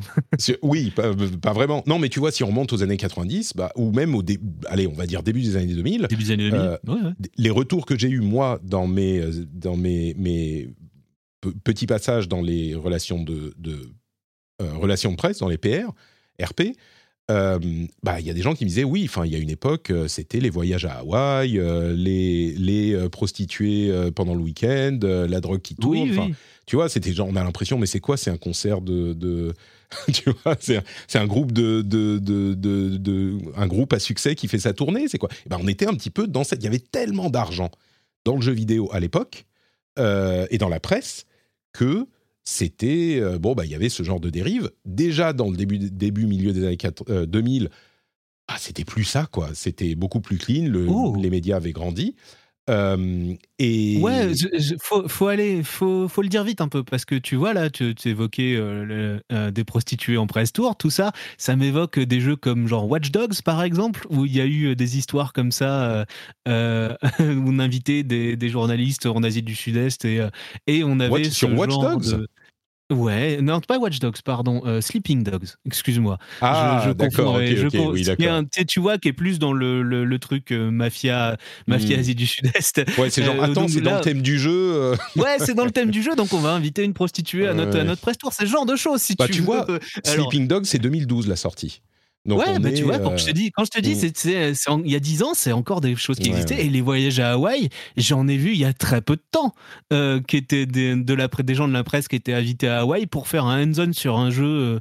Euh, par un gros éditeur euh, très connu et ça c'est, des pratiques qui peuvent encore exister mais pour le coup, le truc, c'est qu'il y a des rédactions qui sont mis très vite à refuser euh, des, juste des press tours comme ça sans intérêt, où, Mm. euh, où c'est juste de l'esbrouf et on dépense de l'argent pour faire venir des journalistes. Il y a une différence entre, par exemple, faire un voyage de presse payé par un éditeur pour aller tester un prototype d'un jeu qui existe nulle part ailleurs et qui peut pas être envoyé sur internet et euh, venir euh, euh, payer des journalistes enfin payer des journalistes non pardon défrayer des journalistes et leur offrir un beau séjour à l'hôtel à Hawaï pour un jeu qui est fini qui est complètement commerciable, shippable, on- si tu veux, euh, qu'on peut envoyer sans aucun problème euh, via une clé et qui teste chez lui dans sa rédaction.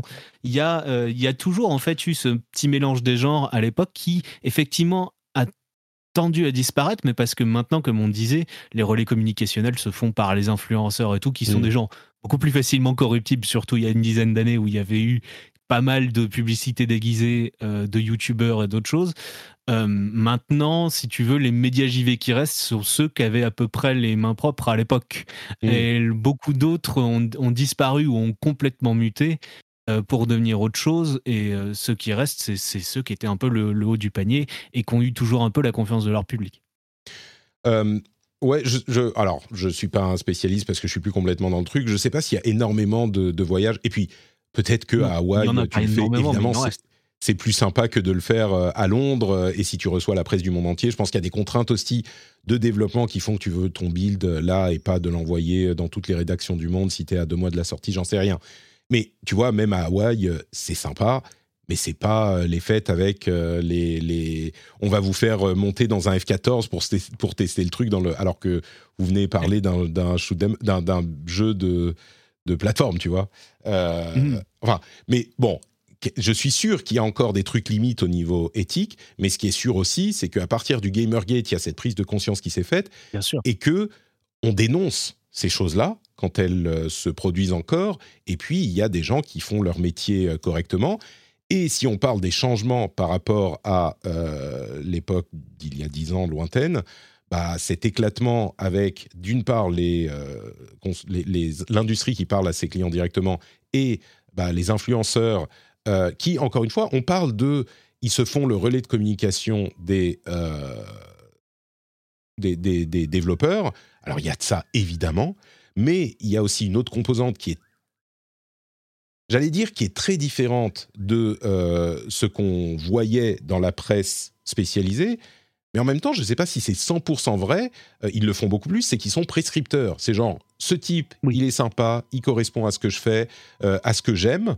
Eh ben, s'il aime bien tel jeu et qu'il y joue, ça va me donner envie et je vais le découvrir alors que j'aurais pas trouvé dans la, montagne de jeux qui sort ce mois-ci ou cette semaine-ci, euh, bah, je l'aurais pas découvert. Donc il y a un moyen de euh, d'avoir une recommandation d'un jeu qui pourrait me plaire parce que cette personne je l'aime bien et quand je reviens à la presse spécialisée des années 90, 2000, euh, voire début 2010, il y avait des noms aussi. C'était des gens que tu suivais parce que c'était telle personne. Alors, ils étaient regroupés dans une rédaction, mais il y a des gens qu'on connaît euh, peut-être encore aujourd'hui qui étaient, qui sont des gens qu'on connaît parce qu'on les connaissait à l'époque. Donc, il y a un petit peu de ça, évidemment, avec, euh, je pense et j'espère, une, une éthique journalistique plus qui, qui, est sur le devant de leurs préoccupations les influenceurs ne se considèrent pas, ne se revendiquent pas d'être des journalistes. Au minimum, ils, doivent être clairs sur ce qui est payé ou ce qui n'est pas payé. Et je pense qu'aujourd'hui, ils le sont. C'est euh, beaucoup mieux, c'est beaucoup mieux aujourd'hui que ça l'a été effectivement il y a dix ans. Euh, on peut citer même les, gens que, qu'on, aime bien, qu'on n'a rien à reprocher. Quand je vois par exemple Atomium, pas typiquement, euh, qui est un influenceur qui fait super bien son travail.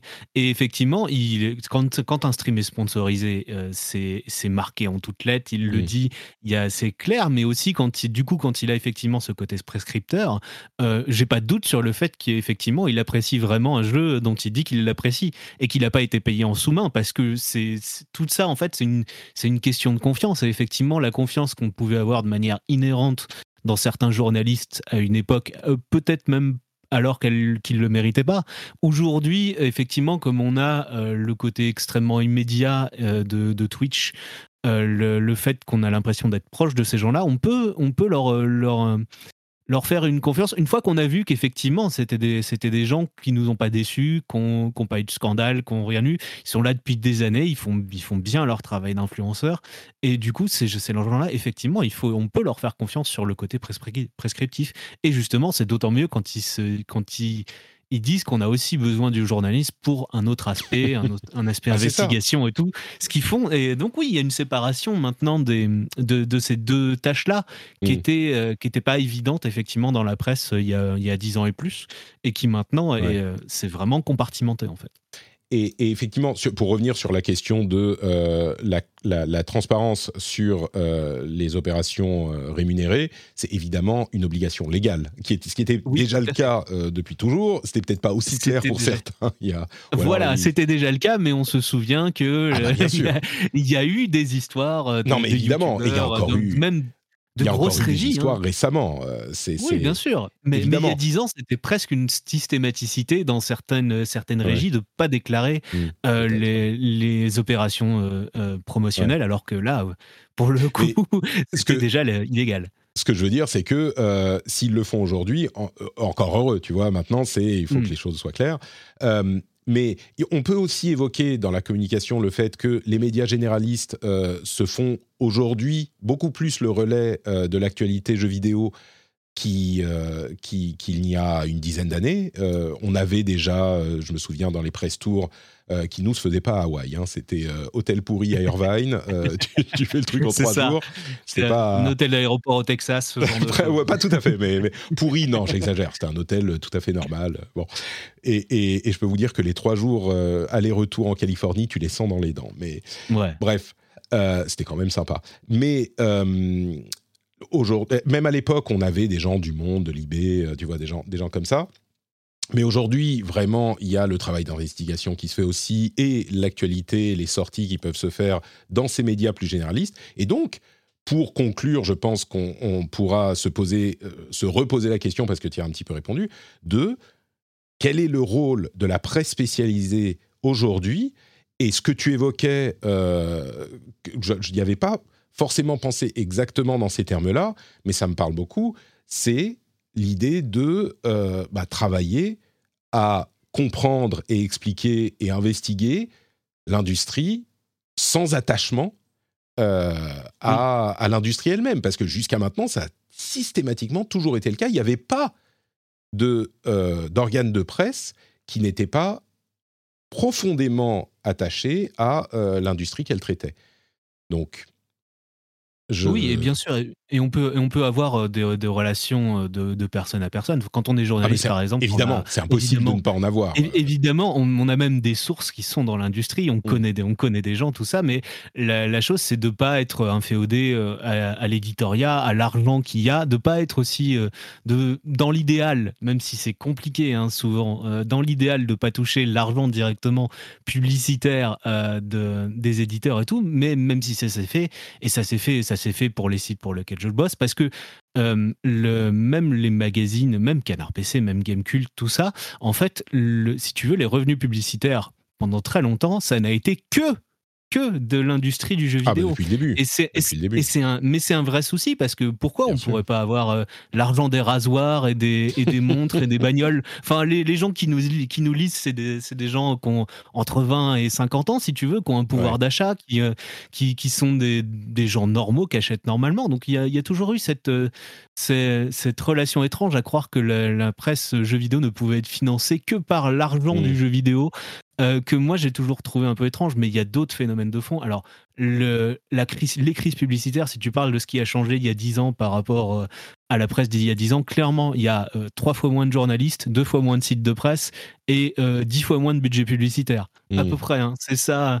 je- J'exagère peut-être dans, dans les ordres de grandeur, mais euh, je je suis peut-être pas loin. Tu regardes, il y a 10 ans, c'était l'âge d'or de jeuxvideo.com, là, à l'époque où ils avaient euh, même plein de vidéastes qui payaient euh, les Usul, les Karim de Bâche, euh, Mm. euh, le, le Nesblog, tout ça, euh, Gamecult, ça allait bien. Il y avait euh, plein, plein de journalistes. Canard PC, je crois que c'était à peu près l'é- l'époque la plus haute au niveau recrutement. Il devait y avoir euh, quelque chose comme 8 rédacteurs permanents. Il y avait Gameblog qui euh, évidemment était l'éternel euh, concurrent euh, rival de, de Gamecult pour, euh, pour certains. Bien Euh, sûr, bien sûr. Et tu regardes, tu regardes tout ça. Mais t'avais JV Le Mag qui se lançait. Ils étaient quoi? Ils étaient 5 permanents au début, euh, JV Le Mag, quelque chose comme ça. Chacune de ces rédactions, aujourd'hui, si elle existe encore, euh, les effectifs ont été au minimum divisés par deux. Minimum. Mm. Mm. Et, C'est- euh, marrant, la presse- vraiment un truc. La presse papier, c'est intéressant parce qu'il y a encore des magazines euh, qui survivent étonnamment. Moi, quand, encore une fois, je pense à quand j'étais chez Blizzard, sur la fin, moi j'ai commencé en 2009, mais sur la fin en 2013-2014, on se disait, bon, bah, c'est fini, quoi. Et pourtant, il y a des nouveaux Mhm. magazines qui se sont lancés, il y a JV, il y en a d'autres, Jeux vidéo magazine, etc., les gens du jeu vidéo, tout ça, et il y en a des nouveaux qui sont arrivés. Euh, et ça, Ouais. ça, ils, ils tiennent. Alors, je sais pas comment, mais, mais la Ouais. différence, je dirais, euh, il y a une grosse différence, c'est que à l'époque, les sites euh, majeurs, spécialisés, c'était des entreprises avec une régie pub qui s'occupait de la pub et la rédaction qui s'occupait de la rédaction, sur le modèle de, de la presse papier traditionnelle. Aujourd'hui, et donc tu pouvais prendre l'argent de la de, de, de l'industrie et t'isoler, comme tu le fais dans toutes les rédactions du monde, parce que tu peux pas ne pas avoir de l'argent d'entreprise que tu vas, dont tu vas parler euh, dans, tes, dans tes pages. C'est pas, pas possible, ça ne fonctionne pas comme ça. Euh, et donc, tu t'isolais avec le fameux mur entre le rédactionnel et le commercial. Autant que possible, hein, évidemment. Il y a toujours des, des, machins, mais, mais, autant que possible, l'idéal, c'est ça. Aujourd'hui, euh, bah, quand tu es un, influenceur, c'est toi qui fais les deals. Et moi, je le sais, c'est ce qui se passe aussi. Alors, j'essaye de traiter aussi peu que possible euh, pour le, enfin, de travailler aussi peu que possible avec les annonceurs qui sont euh, du domaine que je, que je traite dans mes émissions. Dans la tech, généralement, j'y arrive très bien. Dans le jeu vidéo, il m'est arrivé de parler, de faire des partenariats avec des, des, Mais bon, il y en a beaucoup moins. Le podcast, ça les intéresse moins. Mais euh, voilà, quand tu es influenceur, ou même sur Twitch, YouTube, ça va sans dire, c'est compliqué à faire. Mais si tu veux faire une rédaction, euh, c'est également difficile parce que la rédaction est seule. Il n'y a pas une grosse entreprise derrière. Il n'y a pas de euh, mmh. département à isoler, quoi. Donc, disons que la préoccupation qui existait déjà se pose encore plus, j'ai l'impression. Oui, bien sûr. Et c'est une, une chose qui est vraiment liée en fait aussi à l'effondrement du marché de la pub, mmh. qui a été. Moi, j'ai quand je suis rentré chez Canard PC en 2015, j'y suis resté qu'un an parce que on a eu une crise publicitaire majeure en 2015 qui fait que le, prix de la pub, c'est mais on a eu des pertes de je sais pas 20-30%, quelque chose comme ça. Je sais que chez chez Gamecult, au fil du temps, parce que mes mes chefs en ont déjà parlé dans d'autres dans d'autres émission, donc il n'y a pas de souci à le dire si tu veux. On a vu aussi les budgets publicitaires fondre comme neige au soleil.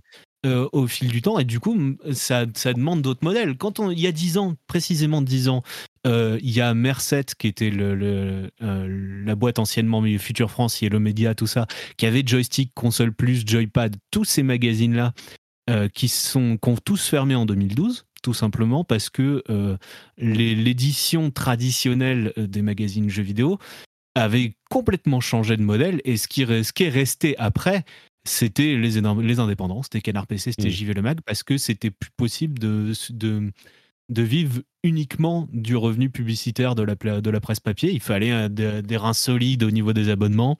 Mmh. Il fallait avoir une communauté, même tout simplement, hein, qui, ah qui puisse mettre euh, la, main à la pâte. À l'époque, il y avait No Life aussi, comme, comme chaîne de télé, euh, qui vivait que de ces abonnements presque parce que la pub ça c'était ça devait être peanuts dans leur budget mm. et c'était beaucoup d'abonnements soutien et pareil tout ça euh, une grosse partie à fermer et ce qui reste aujourd'hui on a trois canards en kiosque on a euh, JV Le Mag, on a Canard PC, on a Jeux Vidéo Magazine qui a été repris par Raphaël Lucas dernièrement. Mm. Et euh, hormis Jeux Vidéo hein, Magazine, oui, c'est pas rien, mais mais regarde par rapport à il y a 10 ans où il y en avait 5, 6, 7, 8 des, des, titres de presse. Dans... Il y avait un rayon jeux vidéo, si tu, veux, ce qui n'existe plus aujourd'hui. Mmh. Ouais.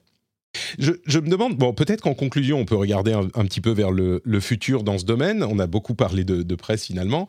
Euh, comment est-ce que tu vois, d'ici, pas à 10 ans, hein, mais d'ici 2 euh, ans, euh, le, et je, on dit presse, mais en fait, je veux dire média, parce que Mhm. on dit, alors il y a moins de magazines, il y a moins de sites spécialisés, c'est vrai, mais il y a aussi plus d'influenceurs, plus de chaînes YouTube, plus de euh, jeux vidéo dans les, euh, la presse généraliste, et il y a quelques sites spécialisés encore.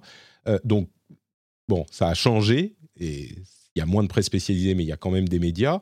D'ici deux ans, on va dire, qu'est-ce que tu, souhaiterais euh, voir comme panorama euh, médiatique dans le, dans le jeu vidéo? Est-ce que tu crois que euh, là, il faut que ça change, il faut qu'il y ait des choses très différentes ou comment tu le verrais idéalement, toi, dans deux ans? Bah, c'est marrant parce qu'on se disait il y a dix ans, euh, ça y est, Internet a tué la presse, et euh, maintenant on se rend compte que Internet a peut-être tué la presse, mais Internet est en train de crever aussi. Euh, le modèle du, site classique est mort, et donc maintenant je pense que le, le, nouvel, non pas Eldorado, mais sans doute la nouvelle case à cocher, c'est effectivement la vidéo où les influenceurs sont très très présents.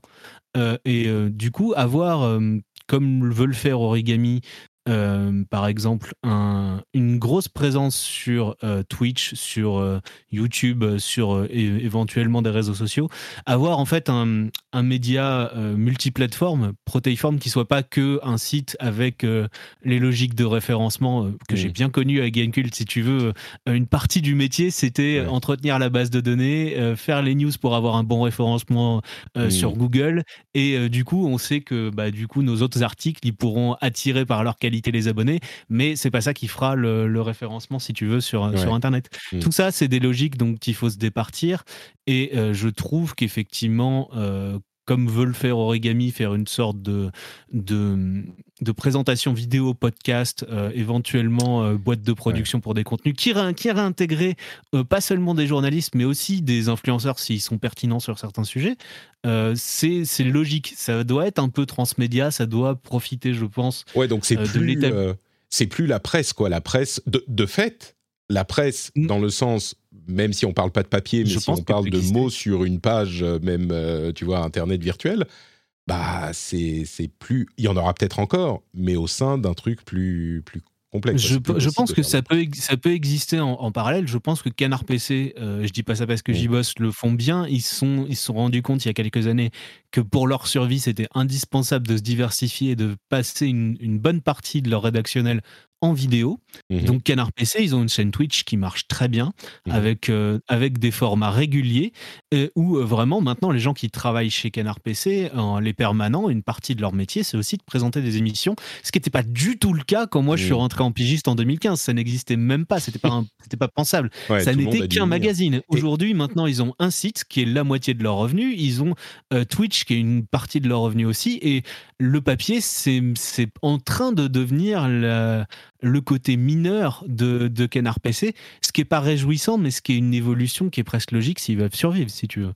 Au final, j'ai l'impression que, euh, un petit peu comme d'autres industries qui ont été disruptées par Internet, euh, finalement, le, les, la presse a été euh, plus ou moins vaincue, plus ou moins, hein, parce que comme on le disait, il y a encore des titres de presse, de papier, enfin, a été amputée par le net. C'est indéniable et c'est arrivé à plein d'industries. Mais les journalistes, eux, restent et s'adaptent à d'autres formats. Et c'est peut-être ça qu'on peut euh, souhaiter.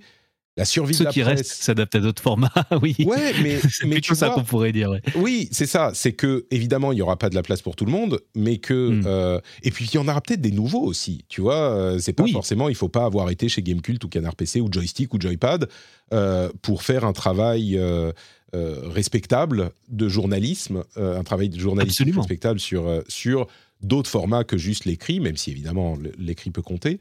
mais, mais oui, donc pour synthétiser un petit peu tout ce qu'on a dit, je crois que ce que moi j'espérerais, c'est que on trouve dans ces nouveaux formats l'expression de, de, professionnels du journalisme qui sont attachés à euh, un travail sérieux, éthique. Euh, oui, surtout. oui, c'est ça.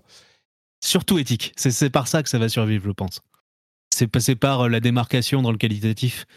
parce que faire de la quantité, euh, faire euh, juste des news brutes pour faire des news brutes ou, faire euh, de la polémique juste pour faire de la polémique. Mm. Tout ça, ça, ça, ça peut attirer un public, mais c'est pas un public pérenne, c'est pas un public qui finance.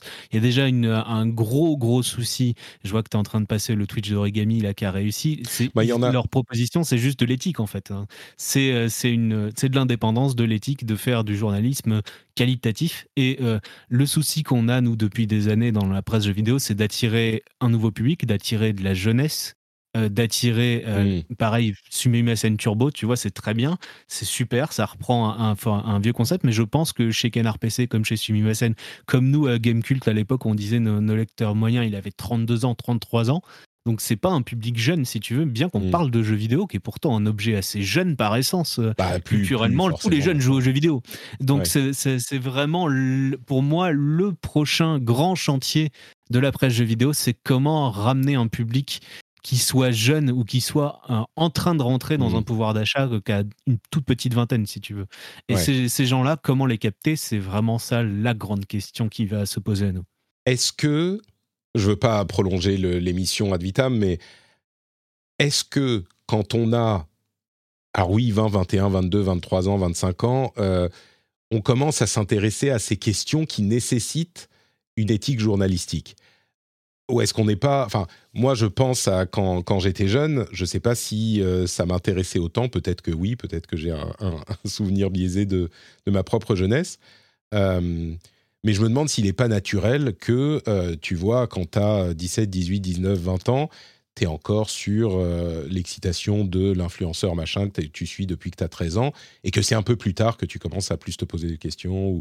En, gros, je me demande s'il n'est pas vain de se dire, on va aller chasser sur les terres de euh, Squeezie et MrBeast, et, et pas, pas, pas, sur la forme hein, de ce qu'on va faire, mais essayer d'attirer ce public-là alors que c'est un public qui n'est pas intéressé par cette manière d'aborder euh, le métier. Quoi. Je ne sais pas, là, j'ai, vraiment, j'ai des avis sur plein de choses, là, j'ai pas vraiment d'avis là-dessus, mais je me pose la question.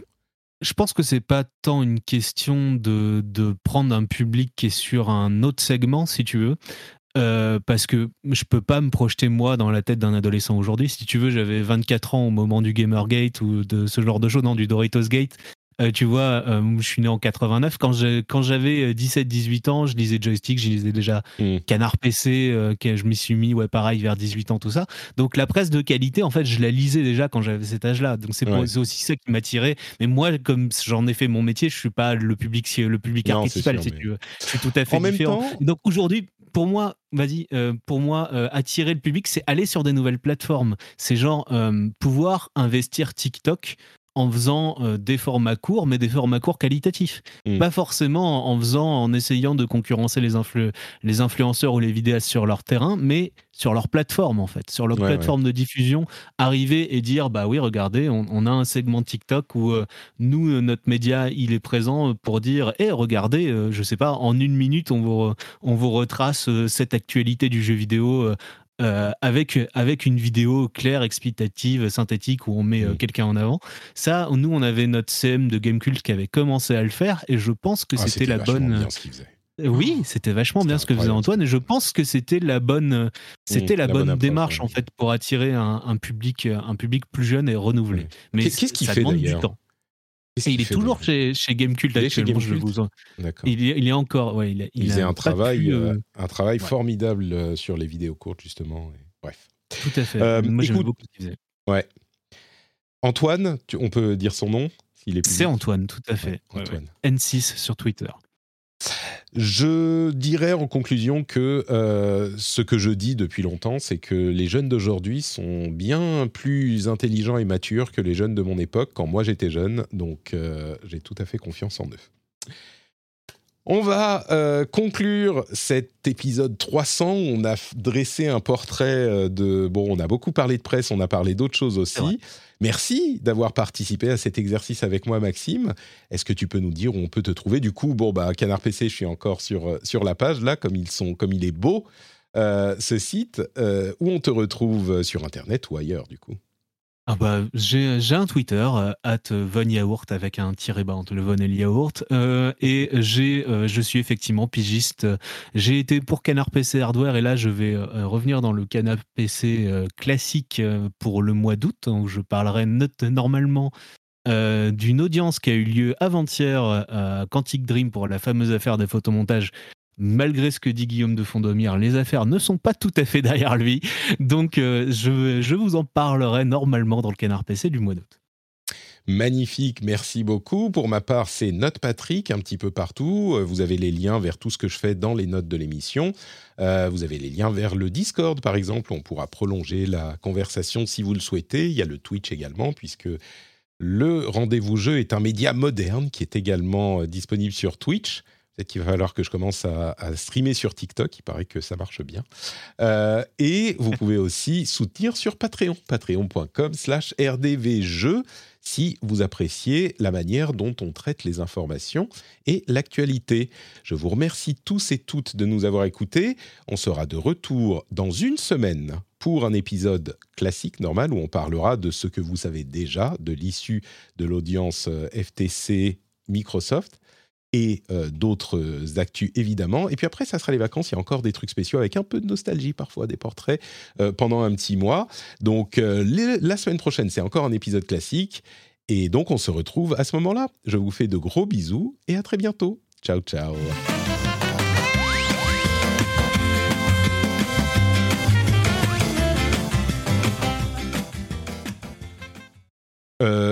Question pour la fin vraiment. On relance l'enregistrement. On avait arrêté, on a mis le générique, tout ça, mais on n'est pas, c'est pas fini.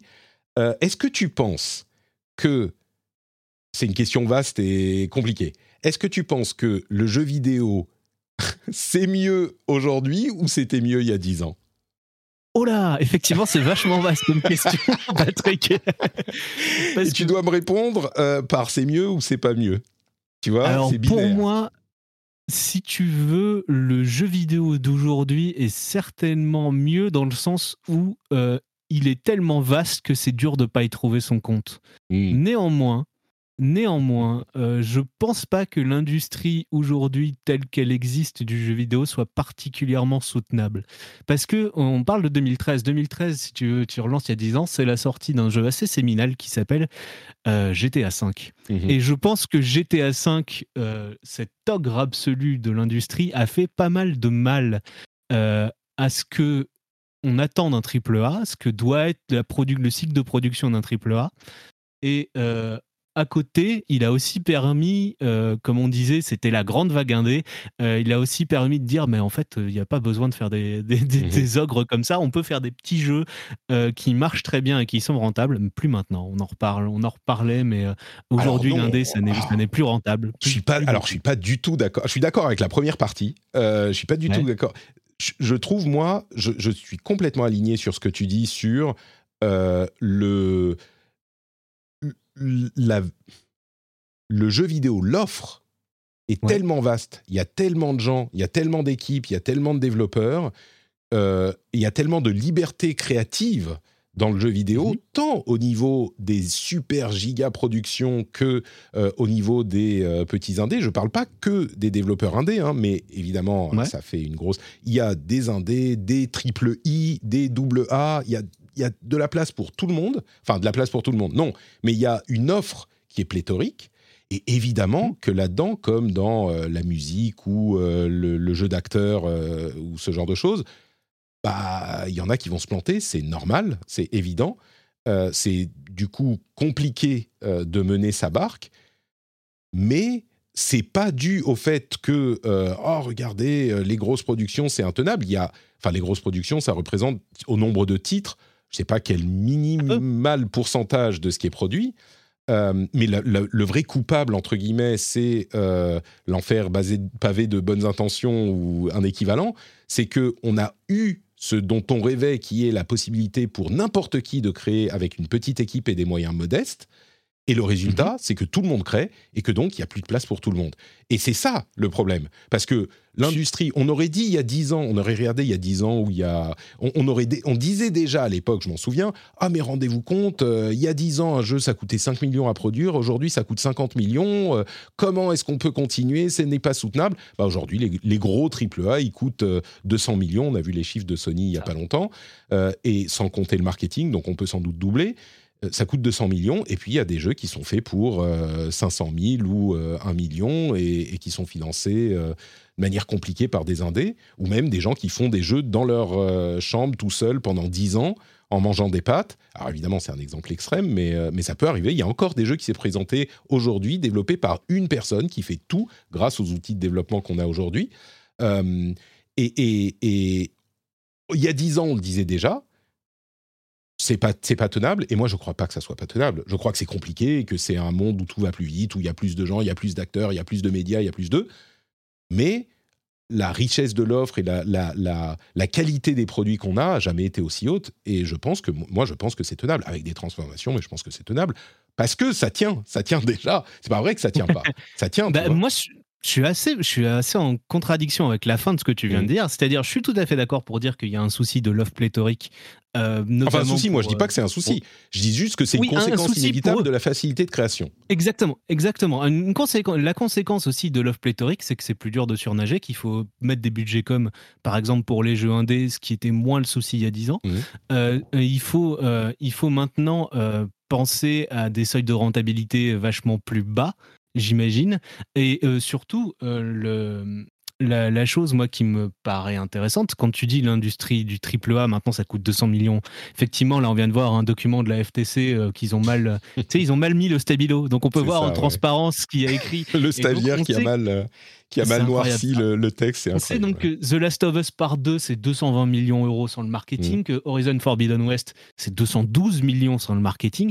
Mm-hmm. Euh, ça, c'est des chiffres qui, en gros, foutent le toute une industrie, enfin tout, tout, son éditeur en banqueroute si ça se rate. On est en train de voir en fait ce qu'était l'industrie du cinéma dans les années 60. Tu sais, les, grands peplums, là, les, mmh. les Cléopâtres et tout, où, où, en gros, si ça marchait pas, tu étais sûr que la MGM ou, Miramax foutait, foutait la clé sous la porte alors qu'ils produisaient 40 films par an.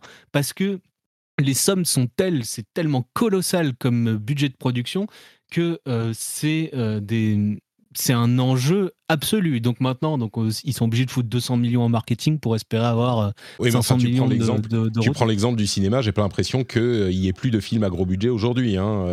ah mais mais non, mais je te rappelle qu'entre les années 60 et aujourd'hui, il y a eu des trucs genre le nouvel Hollywood et euh, il y a eu euh, beaucoup de studios qui se sont cassés la gueule. Et, et ça, moi, j'ai l'impression qu'on est euh, dans les années 60 du cinéma, du jeu vidéo, si tu veux. Ah, où, on a vu, mais tu regardes Star Wars Battlefront 2, mhm. l'échec que ça a été. Non, mais il y en a eu énormément des échecs. Mais tu prends l'exemple de Battlefront 2, bah, ça, est toujours debout. Ça met 200 hein. développeurs, ça met 200 développeurs au chômage.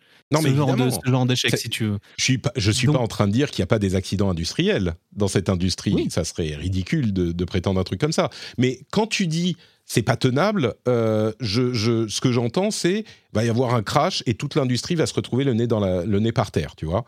Et non. Mais ah d'accord. Donc si tu dis qu'il va y avoir des accidents industriels, bah oui, bien sûr, c'est possible pour moi, le, très haut du panier, là, les, grandes exclusivités, les gros jeux, les triple A, tout ça, c'est une, c'est un colosse au pied d'argile un peu. Ah, mais pas du tout. C'est pas, c'est pas, tant que c'est, pas tant que c'est une bulle parce que non, ça mais fait tu dis que c'est fragile. Je pense que.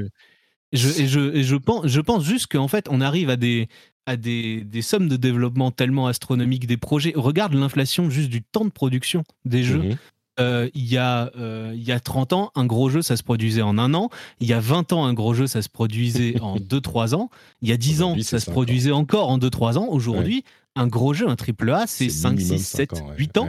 C'est hallucinant les temps de production. Donc t'imagines en fait le, le coût que ça demande de rentrer dans l'industrie, d'avoir juste cette industrie du triple A. Et c'est pour ça qu'il y a une césure telle entre la petite industrie du jeu vidéo qui a du mal à juste se faire connaître euh, qui a du mal à avoir le budget comme pour dire bah regardez mon jeu indé il est super mm. et euh, la grosse industrie du jeu vidéo qui est obligée de mettre 200 millions en marketing et d'être sur Times Square euh, Alors, ce que je dirais, pour se faire connaître. Quoi. Pour, te, te, rejoindre à mi-chemin, c'est que je ne sais pas si ça peut aller beaucoup plus loin que ça. On est d'accord. avec des développements de 5, 6, 7 ans, je ne sais pas si on pourra faire plus. Euh, je ne sais pas si on pourra faire des budgets plus gros. Ça me paraît d'ailleurs celui qui a essayé de faire plus ambitieux, plus gros, c'est Red Dead Redemption 2, et on a vu que bon, c'était pas forcément le succès qu'ils espéraient. Et puis même euh, au niveau de, de, l'œuvre, euh, on était tous un petit peu perplexes sur la, la, comment dire. Je, perds mes mots, mais la pertinence de faire les choses comme ça. Mm-hmm. Bon, il y avait aussi des choix euh, particuliers qui étaient faits par euh, Hauser, etc. Mais bref. Euh, mais par contre, oui, les gros AAA, c'est des machines énormes et des machins.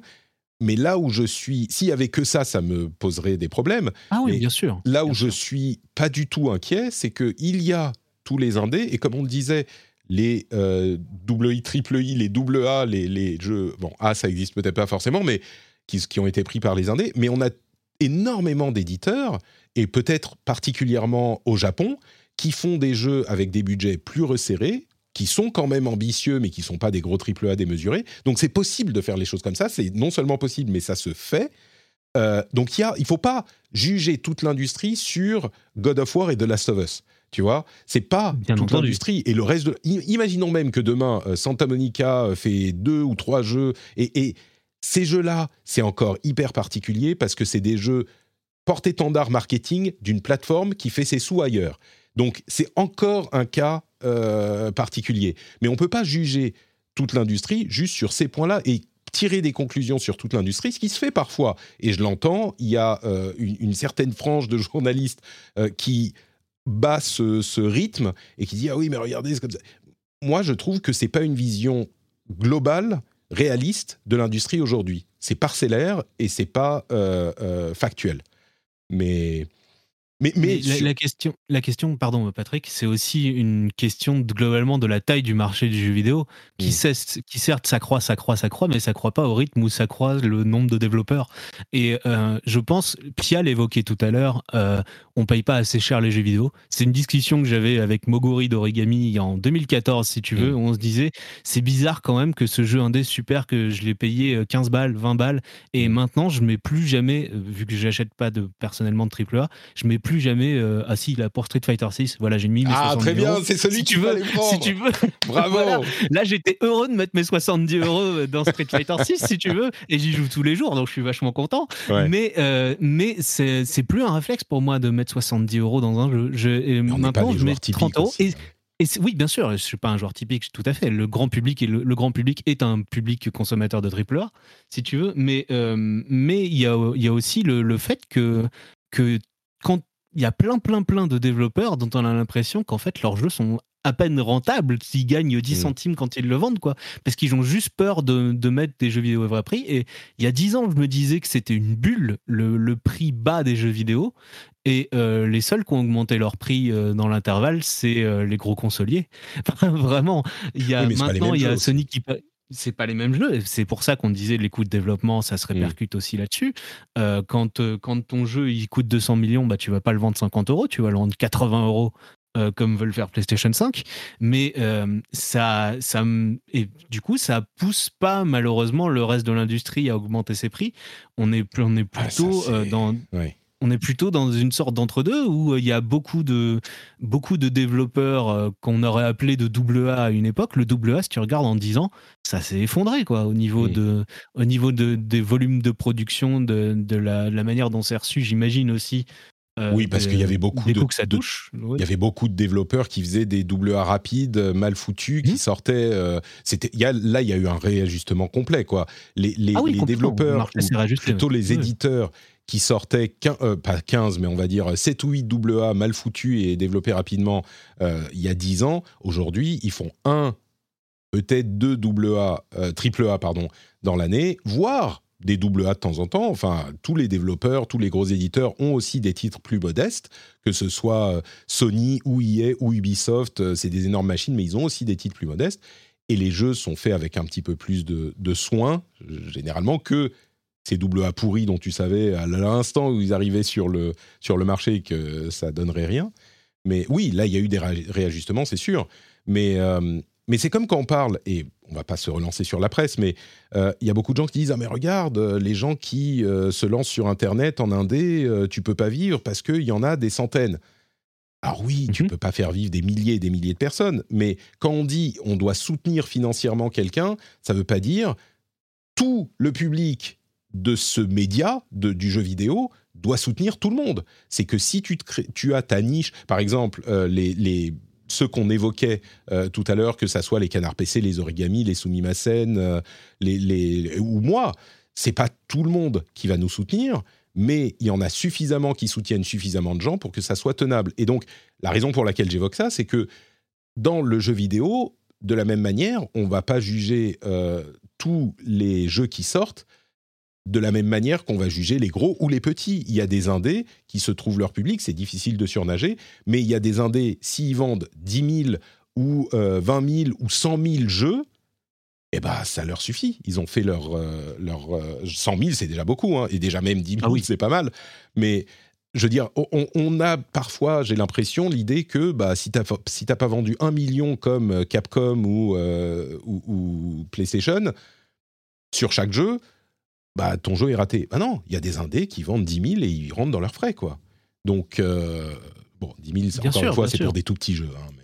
Ça peut arriver. Voilà, il faut, il faut une ou deux personnes sur un jeu à 10 000, à 10 000 Non, non, bien sûr, ventes, bien quoi, sûr. Parce que euh, complètement. 10 000 ventes un indé, s'il se vend en 15 balles, ça te fait, euh, ça te fait 150 000 de. Évidemment, Enfin, c'est- vraiment pas grand chose, quoi. Il faut, On il faut faire vivre deux personnes pendant, pendant un développement de deux ans, quoi. Même Non, pas. mais je vais, je vais à l'extrême, hein, je veux dire, euh, Ouais. évidemment, qui la plupart des jeux doivent vendre beaucoup plus que ça pour être rentable. Mais ce que je veux Bien dire, sûr. c'est que euh, on n'est pas tous sur euh, des, des objectifs aussi ambitieux que les, les gros jeux, quoi.